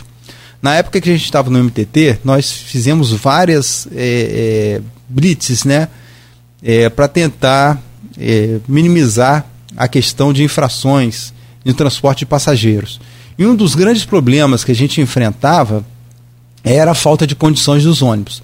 Se nós é, fôssemos atuar né, é, da maneira que, que tinha que atuar, praticamente a gente ia eliminar todo o, o o transporte público do município. E naquele momento, exatamente para isso, foram feitos vários procedimentos, dando a oportunidade de que as empresas de ônibus fizessem a sua legalização.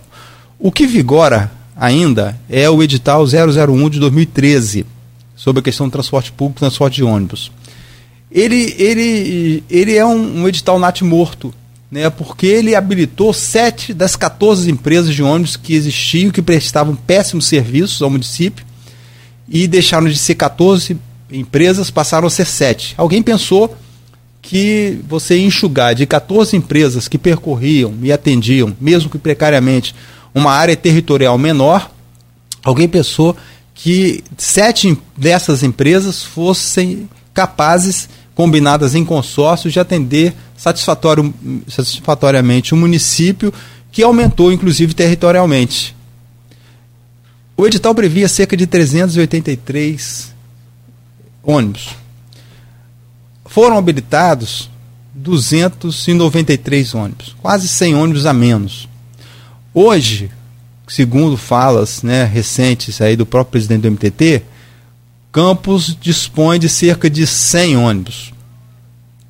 Desses 100 ônibus, se for fazer uma vistoria rigorosa, praticamente você vai eliminar todos eles. O transporte público de Campos hoje é dominado por vans. As vans é, são um, um, modal de transporte complementar. É, o modal de transporte que deve existir no município para atender satisfatoriamente o município, primeiro é o transporte de massa.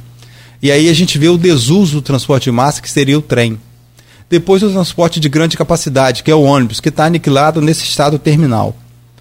É, a, a proposta que eu havia feito ainda quando estava no MTT, para resolver isso, dado esse estado de gravidade é, e, de, e de perspectiva de agravamento, tanto é que está confirmado o, o, essa perspectiva de agravamento pelo estado atual dos ônibus, era de romper contratualmente, né, por caducidade né, das empresas de ônibus, o contrato e habilitar um novo edital de transporte para que fossem é, habilitadas empresas que tivessem, sobretudo, um know-how, sobretudo um interesse, e aí eu quero destacar uma falta de interesse também das empresas de ônibus de atenderem é, satisfatoriamente pelo abandono de linha. Na época, por exemplo, havia uma linha Centro Pelinca, né? E eu chamei o detentor do consórcio, que era a empresa Rogil, e falei assim, rapaz, por que, que você.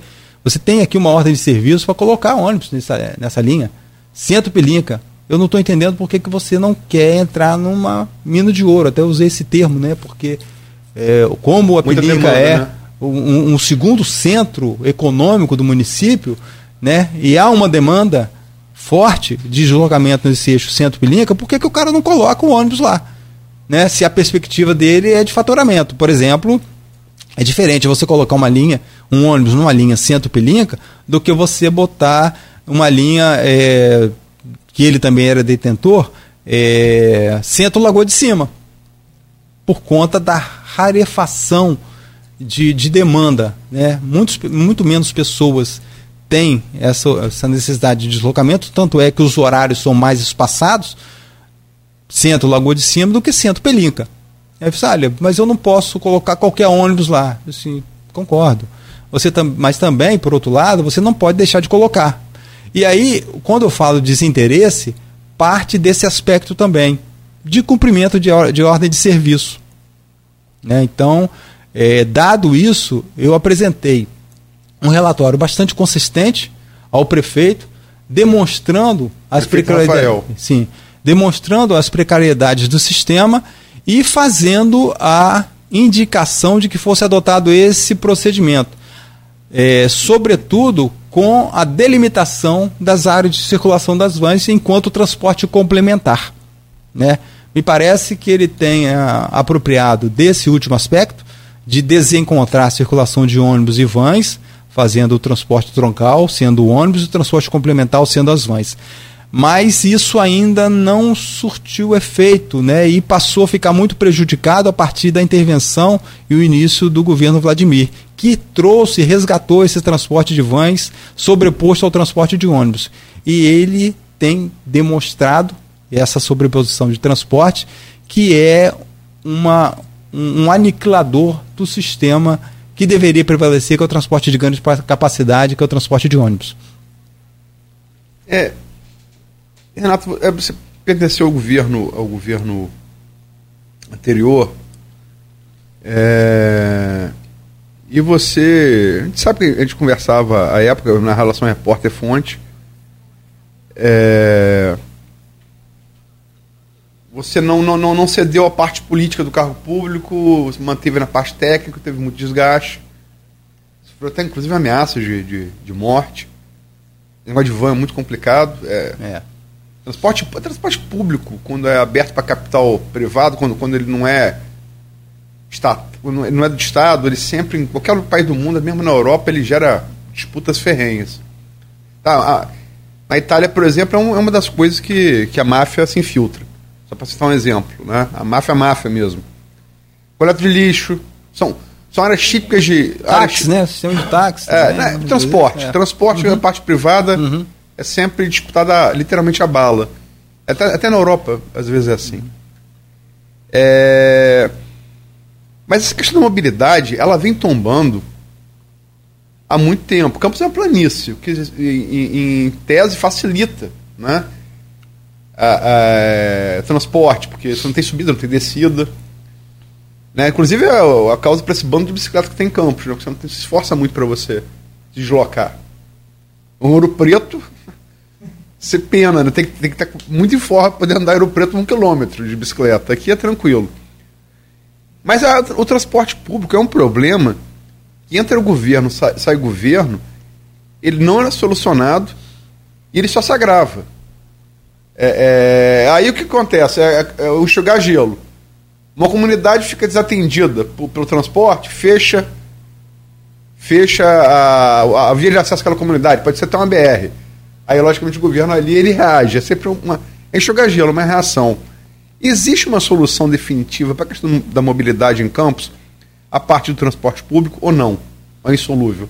Bom, Se eu, existe, qual é? Eu, eu entendo que é exatamente essa que eu relatei né, a partir de ofício para o prefeito. Um novo processo licitatório, porque você não pode contar Apenas com isso? empresas. Não, isso sobretudo. Né? Então você não pode contar, por exemplo, com empresa que não tenha capacidade física operacional de atender. Esse é o problema atual. Né? Se você tem um edital dimensionado lá em 2013 que contabilizava 383 ônibus, hoje são em torno de 100 ônibus apenas, você não pode supor nem pretender que isso dê certo. Isso não pode dar certo em lugar nenhum. Né? Então você tem uma questão operacional agravada, com tendência de continuar agravando. Essa é a questão. Então precisa. Nós, nós temos um, um, o transporte, o sistema de transporte, ele é um doente em fase terminal. Você tem que fazer um procedimento de urgência incisivo. Não adianta botar pano quente na testa, nem dar água com açúcar. É preciso que você faça um procedimento incisivo, definitivo e determinante. Ah, e, e desabilite né, pelas questões de, de não conformidade com o edital, de cumprimento daquilo que está contratuado, contratualizado, por caducidade. E você tá. É, o, o, o, problema ele se agrava e continua agravando porque você tem trazido, e é isso que tem acontecido ao longo dos anos, tem sido trazido é, empresas inoperantes até hoje. Com um agravante, sobretudo numérico. Eram 14 empresas, veja bem, isso, isso é simbólico. Eram 14 empresas que prestavam maus, maus serviços E de repente você faz um edital para continuar habilitando metade dessa quantidade, sete, para atender uma área territorial maior. Sendo que você habilita e valida um edital com menos 100 ônibus do que aquilo que ele previu. É impossível. O caso da Rogil, por exemplo, ela foi habilitada com, com menos ônibus do que deveria ofertar. Ainda assim, pegou emprestado do consórcio 2, que é o consórcio União, uma, uma, uma quantidade de ônibus para atender ainda assim abaixo da quantidade de ônibus que ela deveria ofertar. O consórcio União, nós tivemos vários episódios, por exemplo, entre a empresa São Salvador e a empresa Turisguar, motorista de ônibus disputando na marreta a, a frequência da linha de passageiros, que, porque era uma linha mais demandada. Então, no consórcio União, por exemplo, você tinha tudo menos União. Era briga todo, todo momento. Hoje, você tinha pelo edital sete empresas combinadas em consórcios. Hoje, pelo menos, você tem menos duas, além, ainda tem isso. A Cordeiro deixou de ser inoperante, parte da frota da Cordeiro deixou foi absorvida. Ser não, passou a ser inoperante. Desculpa, sim. Passou a ser, deixou de ser operante, passou a ser inoperante. Parte dos veículos foram absorvidos pela empresa São Salvador, que constituía o mesmo consórcio com ela. E você tem a Turisguar também, que era a empresa do consórcio União. A, a, o consórcio União é constituído por quatro empresas, né? Cordeiro, Siqueiro, Turisguar e São Salvador. Então a Turisguar, que era a quem detinha a maior quantidade de frota depois a São Salvador, também não, não atua mais no transporte do município. Então, está sendo é, mantido um sistema de falta de operacionalidade no sistema de transporte que se agrava cada vez mais pela falta de estrutura, de estrutura técnico-operacional das empresas de ônibus e pelo sufocamento do sistema de transporte de van, que atua sobreposto e não tem a mesma capacidade física de absorver a demanda do município de Campos. Hoje, o cidadão de Campos, ele conta, além do transporte de van, Lotada. Lotada. Infelizmente. E aí você piora, porque quando mais, quanto mais você depende de um modal de menor capacidade, mais você agrava. Como as ruas não podem crescer, não podem se alargar, né, você tem um aumento de congestionamento e de retenção. É o que a gente vem observando hoje nas ruas de Campos. Porque você tem mais transporte individual trafegando quando você deveria ter transporte coletivo. Só para a gente fazer uma conta rápida, é, os, considerando no transporte individual, o automóvel, que a maioria das vezes é somente o motorista que trafega nele, né, você tem um ônibus correspondendo a 44 automóveis na rua. Então por aí você faz uma conta né, da ocupação territorial que ocorre em uma rua que não cresce, que não é elástica. É a mesma rua que poderia trafegar 40 pessoas dentro de um ônibus, mas não. Por conta da deficiência desse sistema, trafegam 44 carros.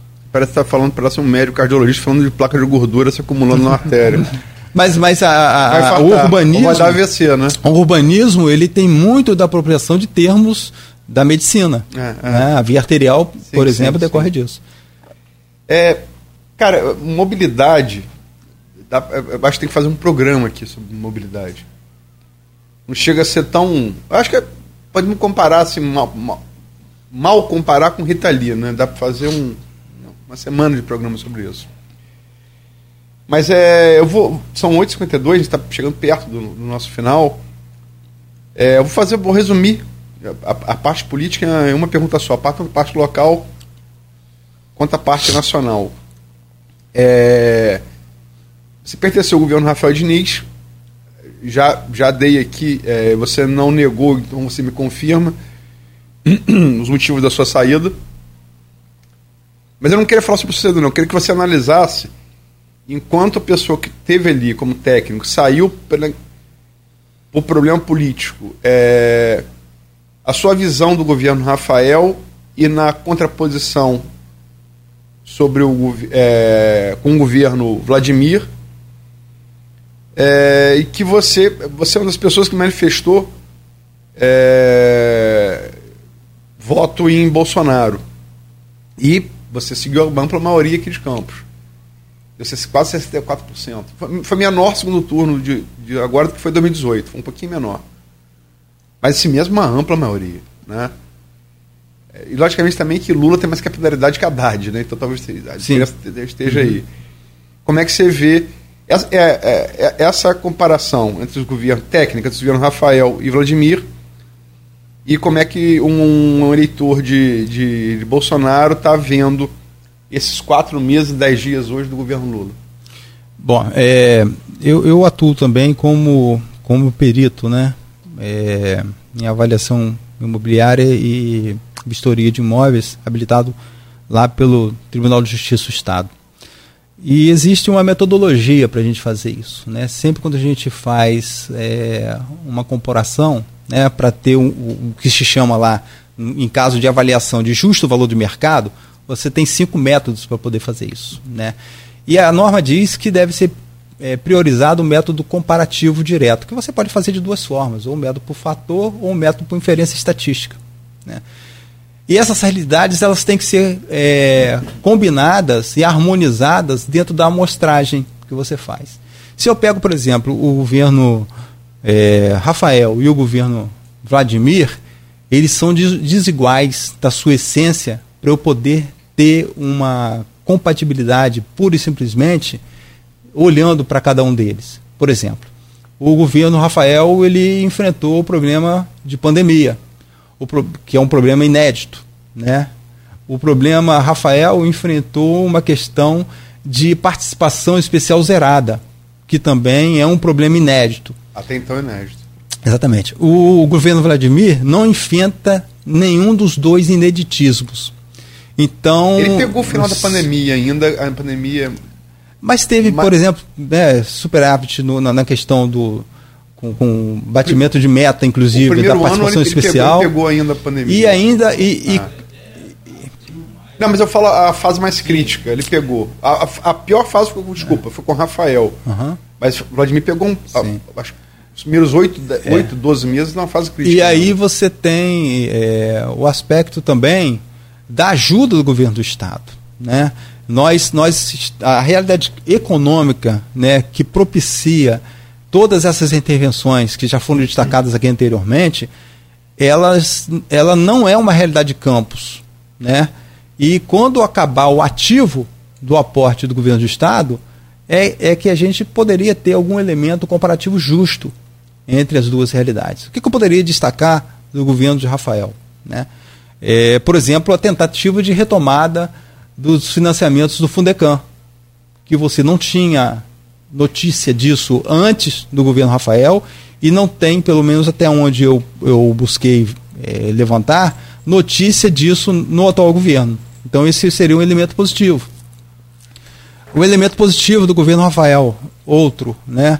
A habilitação do Hospital São José, que era uma estrutura obsoleta e da qual é, necessitava a saúde, sobretudo da Baixada, e houve um movimento de habilitação e resgate daquele equipamento urbano. É, o governo Vladimir ele, ele tem feito é, coisas positivas e necessárias, a gente não descarta que as intervenções são necessárias, somente o, o, local em que elas são feitas em detrimento de outras. Mas são duas realidades completamente distintas. E fica difícil você estabelecer um comparativo de desempenho ou de, de, de justo valor quando você tem naturezas e realidades tão distintas como essa. Sobretudo, ainda por conta de você ter um governo Rafael que cumpriu todo o seu mandato e um governo Vladimir que ainda não cumpriu todo o seu mandato. Né? A gente sabe que o, o, momento atual que o governo Vladimir se encontra é um, um, um, um momento muito crítico no sentido de realização, por conta da gente saber também que o último ano de governo sempre é mais voltado para a questão de campanha, para uma questão de, de realização e toma-se todo o cuidado, sobretudo nesse aspecto. Então, mais essa questão de não ter um cumprimento integral de mandato é uma, uma condição de desigualdade que não se consegue harmonizar pela, pela humanização que traz como referência para a gente essa questão da avaliação que eu mencionei antes. Né? Mas é, a gente torce, muita, muitas pessoas entendem, e aí eu quero fazer uma pontuação sobre isso, eu, eu tenho feito comentários críticos, entendo e procuro fazer críticos propositivos. Porque você criticar por criticar, né? É, eu acho que qualquer um faz. A opinião também, qualquer um faz. Mas eu busco trazer informação. E a informação ela é diferente de opinião. Quando o William faz a pergunta aqui, como que você enxerga a mobilidade e o que, que você propõe, é exatamente isso, né? É uma crítica propositiva. Foi o que eu fiz. O que, que, o que você entende que deve ser feito com relação à mobilidade? Eu falei que eu entendo que deve ser feito com relação à mobilidade. Trouxe a informação, olha, o edital habilitou lá em 2013 300, ele trouxe a necessidade de que para atender satisfatoriamente a mobilidade do município deveria haver 383 ônibus. Foram habilitados somente 293. Hoje são cerca de 100. Isso não pode dar certo. Em nenhuma condição, em nenhum passaria, se você, se você falou, passaria numa revista rigorosa, né? De forma alguma. Não passaria lá e hoje não passa. Hoje, lá você tiraria um percentual dos ônibus e das vans. É, quando nós fizemos o recadastramento das vans, que foi outra, outra questão, outro procedimento que nós adotamos lá, quase a totalidade das vans estava em situação irregular. E, e antes da saída minha do MTT, eu tinha preparado todo um, um planejamento para fazer a mesma vistoria nos táxis. Que também é outra condição complicadíssima, complicadíssima no município. Então você tem hoje uma realidade. Você saiu antes disso, né? Saí antes disso. Está vivo, né? Graças a Deus. é uma brincadeira, mas é humor negro, né? Não, é, mas, mas principalmente, você, principalmente você por conta foram, da ameaça. Não foi brincadeira, não. É? Não, não ah, foi. Ah, ah. É, ela foi um fato concreto. Né? Então, você tem é, questões que continuam passando do governo Rafael para o governo Vladimir. Então, nesse aspecto, é, a gente pode comparar. Né? Por que, que algo que era tão errado né, lá continuou a ser feito? E aí eu digo com relação à mobilidade. É, é, lá no grupo mesmo, né, em um momento ou outro, eu tive algum debate com um integrante do, do, do governo Vladimir. E é sempre o discurso é que a cidade foi destruída nos últimos quatro anos. Isso é uma absoluta mentira. Né? porque o quatro anos não pode ter um significado de, de destruição tão significativo dentro de uma perspectiva de 30 anos, onde o grupo político, né, do qual pertence o Vladimir, tem o seu lastro no município. Como também né? foi discurso do governo Rafael também o para trás. Né, exatamente, a questão de, trás, você, é. de você olhar o retrovisor sempre, é, né? É, e, e, deixar de cuidar. Mas eu digo de assim. Lula para trás, até, Bolsonaro para trás. É a mesma coisa, todos é, eles usam, né? Mas eh, até numericamente fica difícil você Rodrigo, justificar. Desculpa, Rodrigo Paraguaçu que falava, né? O para trás mente. É, é, é. Então você fica difícil você é, determinar uma causa, né? Por conta, inclusive, do elemento numérico. Né? E a gente tem que enxergar isso, tem que ser responsável que isso. Lógico, politicamente isso pode é, é, buscar ter uma aderência é, muito grande, mas é uma aderência muito frágil, né? E que uma análise mais responsável e mais realista desmonta, né? Uma análise mais responsável e realista desmonta. Então eu torço, sinceramente, e aí é o que eu ia falar, né? Para que dê certo o, o, o governo, qualquer que seja, porque eu moro aqui, caramba. Eu vou torcer para que um determinado governo dê errado, eu morando aqui, isso é insano.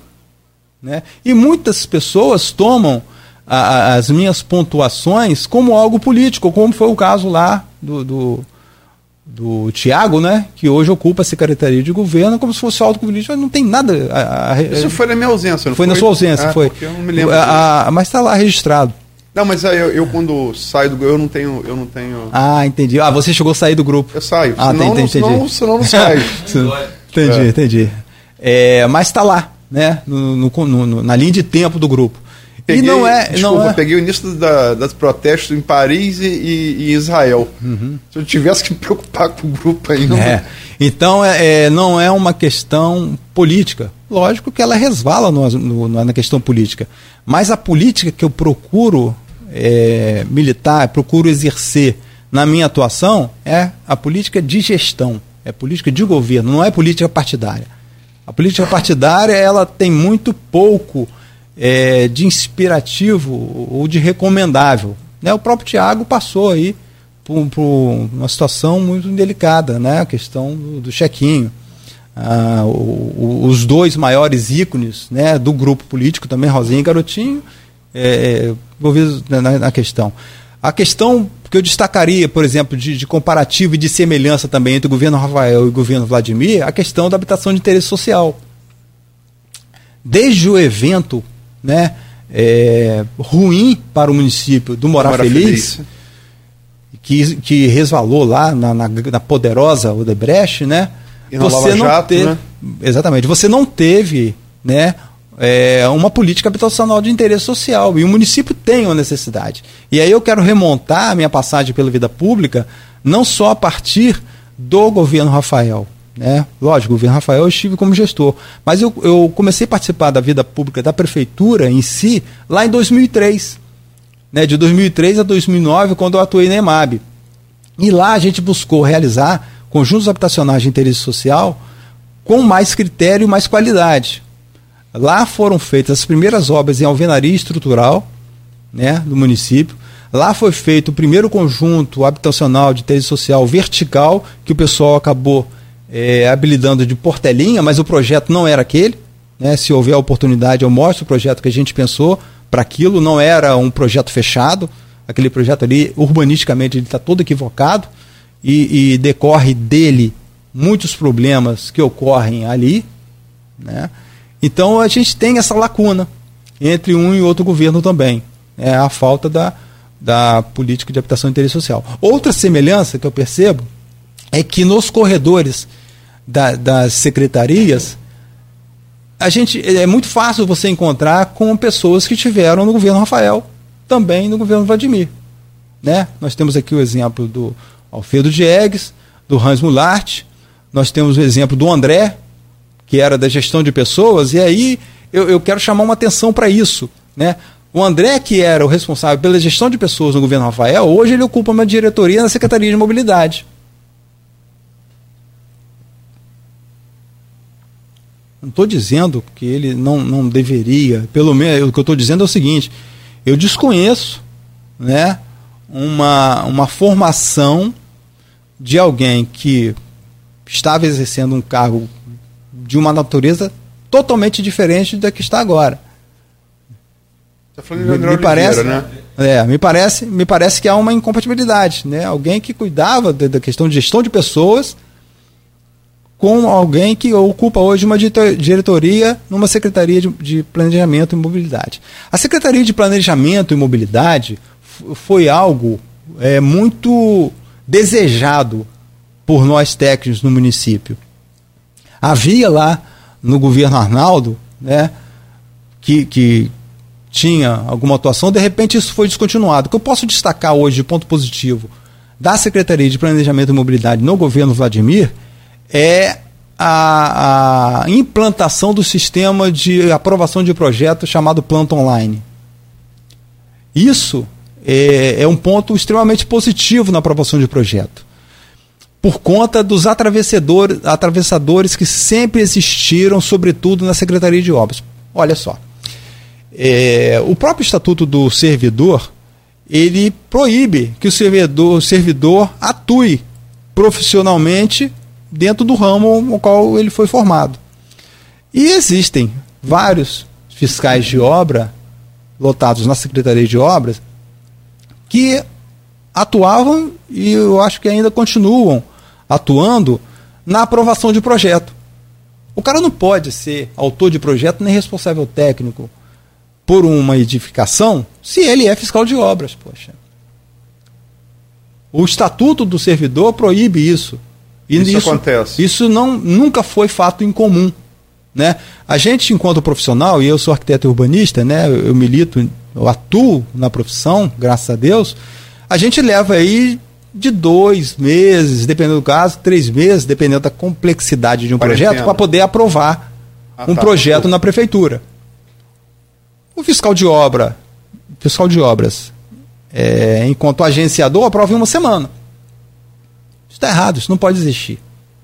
Isso tira do profissional a, a, a, a isenção a isenção por parte do servidor e tira do profissional que não é servidor a perspectiva de trabalho. Isso corrói a perspectiva de trabalho de uma, de uma maneira que eu diria, sobretudo, injusta.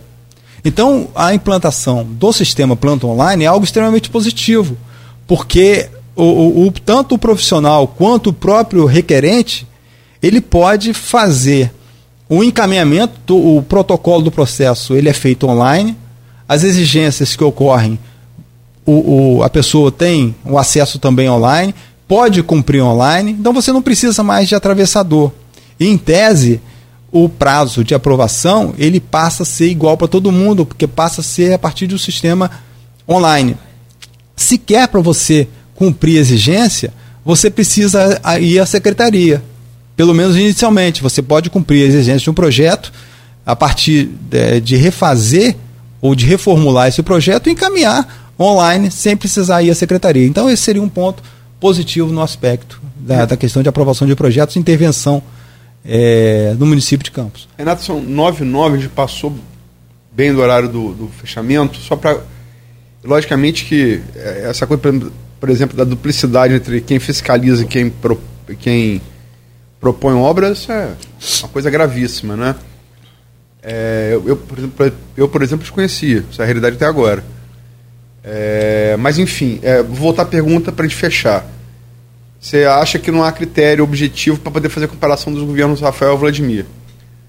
É, e em relação, para fechar, o, o governo, esses quatro meses e hoje dez dias, nem está completo ainda, né? É quatro meses, uma semana, do terceiro governo Lula.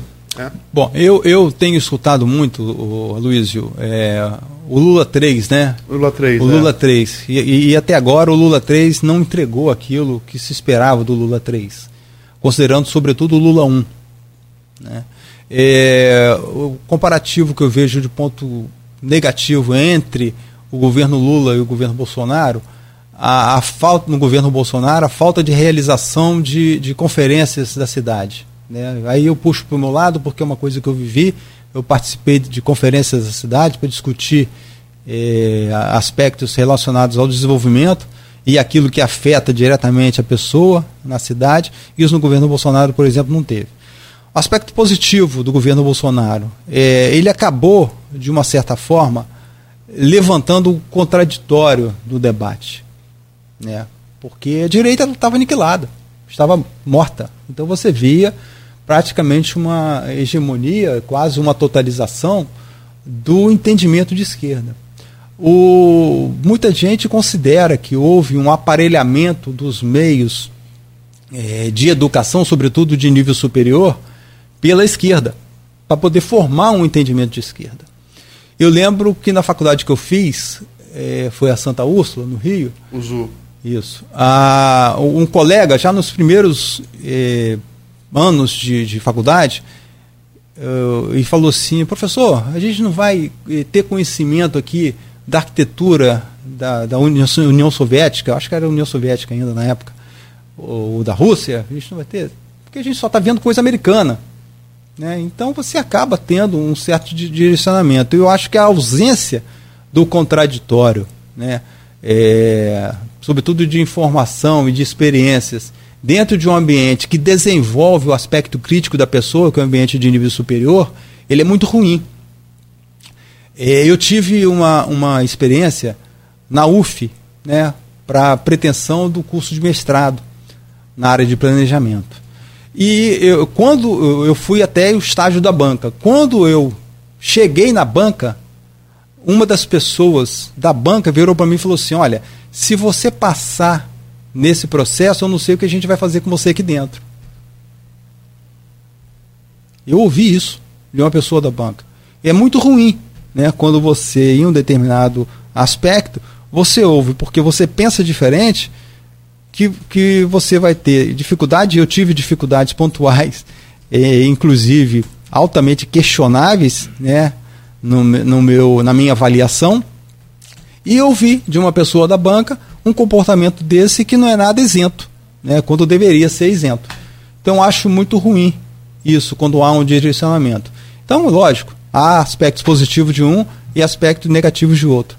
E o que eu destacaria é isso: a, o aspecto positivo do Bolsonaro foi ter é, levantado de novo essa questão do debate. Não entendo, nunca entendi que o Bolsonaro era o candidato ideal, mas um candidato Ufa. necessário, mais um candidato necessário né, num processo de transição para a retomada do contraditório. E Lula ainda não entregou. Espero, sinceramente, que ele entregue pelo mesmo motivo que eu falei do, do, da razão de Campos. Né? Eu vivo nesse país, eu não posso torcer para que um governante ele dê errado. Né? Muito pelo contrário. A, a própria Bíblia ensina que a gente deve orar pelos governantes para que eles façam governos centrados e voltados para o atendimento do povo. Né? É assim que é a orientação que a gente tem. Torço para que dê certo, torço para que ele entregue. E a gente ouve muito falar também da intervenção da primeira-dama, né? e que ela, de fato, se quer fazer parte do processo, considero isso legítimo, que ela almeje um cargo e faça parte né, do processo. É isso. É, eu concordo, assim como você não já ter vereador carioca despachando na alvorada, né? Um erro não justifica o outro, mas é. Você imagina um vereador de Campos despachando na alvorada, né? e é era o que a gente tinha né, no governo anterior. Não estou justificando um erro com o outro, mas estou falando uhum. que Sim. Acontecia. Nenhum né? dos, tá dois, errado, do mesmo nenhum dos dois é bom. Uma, né? uma coisa, olha só, um, um erro não, não desabilita, muito menos justifica o outro. Ele está errado e deve ser errado, se assim o for, em qualquer situação. Não, isso né? desculpa, mas precisa... não, não tem condicional. É, é, tem já registro que o sigilo foi levantado do número de vezes que Carlos Bolsonaro foi alvorado, o vereador carioca. Está errado. É, mas, desculpa, né? mas não é condicionante, é um fato. Não, não, não estou falando condicionante, estou falando é, que está errado. Falou, se houve, não, ele foi lá, ele foi lá é, mais de 100 vezes durante o, o, mandato de Bolsonaro. Está provado. A, a, gestão, por exemplo, a interferência, eu falei da, da primeira dama, né? Ah, que, tá, não tá, ocupou tá, cargo, desculpa, né? Desculpa, desculpa. E, e, e, aí e tem a interferência. As que ocorreram dos filhos do Bolsonaro estão erradas da mesma maneira. Se quer colaborar, quer contribuir, assume alguma coisa. Não, mas o que eu falo, faça, tipo né? assim, um senador da República e um uhum. deputado federal, uhum. você pode ter motivo para despachar com o presidente. Uhum. Um vereador carioca, não. O prefeito, sim. O prefeito, né? sim. Uhum. Um, uhum. Mas, sobretudo, um deputado sim, um, sim, um senador, uhum. lógico, pode despachar com o presidente. Lógico, porque ele representa um é. setor né, regional, geográfico. É esfera federal. É legítimo. Sim, é. sim, sim. Agora, um vereador pois é. municipal. Uhum. Então, agora concordo com você. Janja. É, Janja. Eu acho que, inclusive, usar, usar a estrutura da, da, da TV estatal para fazer uma coisa de promoção pessoal, isso é um absurdo. Como seria se fosse Carlos Bolsonaro, como seria qualquer se fosse um. qualquer outro, né? Uhum. Nogueira. Vamos que o homem tá chegando aí. 9 e 16. Daqui é. a pouco o Cristiano. Ainda bem que ele tá na, no treino agora, né? O bicho tá voando. Bom, meu caro Renato, é porque a pauta também foi dividida, né? E, e necessariamente, justamente, é. necessário e justo, acho que penso dessa forma, com um pouco da, do, do programa e o primeiro bloco todo voltado para a, a atenção aí para a morte da, da Rita Lee e o legado que ela deixou. E pelo Renato ser um, uma, um amante e conhecedor da, da boa música também. E agradecer a você então, Renato, pela participação aqui. É, desejar sempre sucesso e até a próxima, se Deus quiser. Se Deus Bom, quiser. Na próxima a gente atualiza aquela foto lá do. É, a gente. Pós-MTT. É, pós-MTT. É. A gente agradece a oportunidade, né? Agradece, sobretudo, as perguntas que vieram, né? E, e nós procuramos estar aqui. É, para poder transmitir informação, não só opinião. Né? O que me interessa é, é a informação, muito menos a opinião. A gente está numa fase da vida, né? já tenho 56 anos, em que eu tenho muito mais estrada para trás do que para frente. Então não posso perder tempo com coisas que não, não, não têm um significado, não têm a, a real importância. Né? Eu tenho consciência disso. Tem muito menos tempo à frente do que eu tenho tempo de trás. E a gente procura está atuando de uma maneira responsável, sobretudo por, como profissional. Infelizmente, há colegas, inclusive, que, que enxergam isso de uma forma ruim, né? e, e acabam levando para o lado pessoal, e não tem nada de pessoal nisso, absolutamente, né, porque seria é, uma mesquinharia eu tratar isso de uma forma pessoal. Não, absolutamente nunca houve, né, e não vai ser agora que vai passar a existir esse tipo de coisa. Mas é um Renato, sobretudo, crítico e que procura contribuir com um pouco do conhecimento que tem né, para aquilo que, que afeta o município e é onde eu, eu posso e tenho a, a, certeza e a convicção de que posso colaborar positivamente. Sempre é esse o espírito da coisa, colaboração positiva. Perfeito. Eu chamar o Luiz aqui para fechar também, para se despedir. Mas antes, ó, Luiz e, Renato, pedir desculpas aí ao, aos é, internautas, o pessoal que segue a gente lá nas redes tanto no, no Face quanto no, no, no streaming lá do. do. Oh, meu pai. Do Instagram, Instagram. também, com, obrigado. Com algumas perguntas, a gente pede desculpa. depois, depois você. Se for o caso, encaminhar, né? Não, é. você, se você puder fazer a gentileza, pode acessar a nossa página lá. Tá, tá. E direto Instagram, você. É no Instagram e no Facebook. No Facebook eu não tenho, né? Instagram eu tenho. Ah, tá. Então, então, então a gente encaminha. Eu, eu, Pode depois deixar a câmera em mim com o Renato falando e de não saber a senha do. Ele vai ficar por conta disso, é, de, de, castigo hoje. hoje é. Não, falando sério, é, encaminha para ele, por favor, Beto. A, Bota na página do Instagram. É, é, é, não, encaminhar para você. Ah, direto? É, ah, para você poder tá. responder. É. Não, ele não, não tem. Ele não tem Face. Fazer Ctrl C, Ctrl V e mandar para ele, por favor. Você tem Instagram. Não, aí, ele tem Instagram. Ele tem Instagram, só não tem o Face. A gente faz e copia a sua resposta lá também. Tá sem problema até duas horas da tarde, o Beto fica de castigo ah, depois. Não, não. Luiz, obrigado por hoje. Né, agradecer também, naturalmente, aí ao Renato e, e amanhã de volta às sete da manhã. Agradecer ao Renato, é, realmente foi uma, foi uma entrevista que ela foi, a pauta original dela.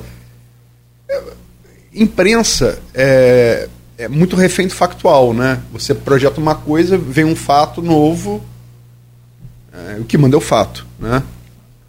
É, Ulisses Guimarães, né? Nunca subestime o fato, sua excelência, o fato. É, e a morte de Itali calhou, eu nem sabia que, que o Renato tinha. Embora também goste muito de música, eu não sabia que o Renato tinha essa. essa todo mundo gosta de música, uhum. imagino eu, mas assim, mas conhecimento. Foi um alerta do Wellington, Wellington Cordeiro, presidente da IC, no, no grupo. É, vou tentar amanhã. É, primeiro agradecer ao Renato. É, eu acho que é, não foi prejudicada, ela foi acrescida, mas assim, a parte técnica do que a gente tem para falar, é, o espaço foi reduzido, isso são contingências do, dos fatos, a gente tem que se render a, a elas, mas é, o espaço foi reduzido, a gente podia falar é, de mais coisas técnicas aqui. Mas amanhã, é, até porque eu achei, é, me incomodou determinado ponto, eu tenho muita restrição pessoal politicamente correto. E, e, e, e, tenho uh, particularmente, é, é, lógico, a visão de homem cis, né? Mas é, é a, como se discutiram aqui com, com, com as meninas é, trans, né? O Rodrigo na sexta-feira, mas é uma espécie de um feminismo que, que, que me, me parece misandria, ódio ao homem. Isso às vezes me incomoda um pouco, né? É, mas me incomodou também aqui um debate da feminilidade de, de Rita Lee entre homens. Acho que não. Aí o, o lugar de falar é necessário sim. Né? Eu vou tentar trazer amanhã, o Matheus ouviu na, na, entrevista de hoje, na, na, na, matéria de hoje, perdão, na capa da Folha 2, algumas roqueiras de campos. Eu acho que eu, eu, eu vou tentar amanhã trazer. Não está fechado ainda, porque foi uma ideia que me surgiu, para ser uhum. sincero, aqui nesse debate, porque me, tem horas que o lugar de fala realmente é necessário. Você, não pode, você não pode debater feminilidade sem, sem saber o que, que, que é, entendeu? Uma coisa, e não é, não é, não, não é auto-reconhecimento, não, não é isso não, mas é um avanço. Você ter aqui três, quatro homens discutindo sobre essa pauta, sobre essa. Não, não, você não está errado de forma nenhuma. Acho que o lugar de direito, de voz e, e, e, e de de empoderamento, de conhecimento, é ela que sofre na pele, que nós não sofremos. É, é Cláudio. Nós não sofremos, mas eu acho que não deixa de ser um pouco também lá, e não estou puxando sardinha para o nosso lado, não.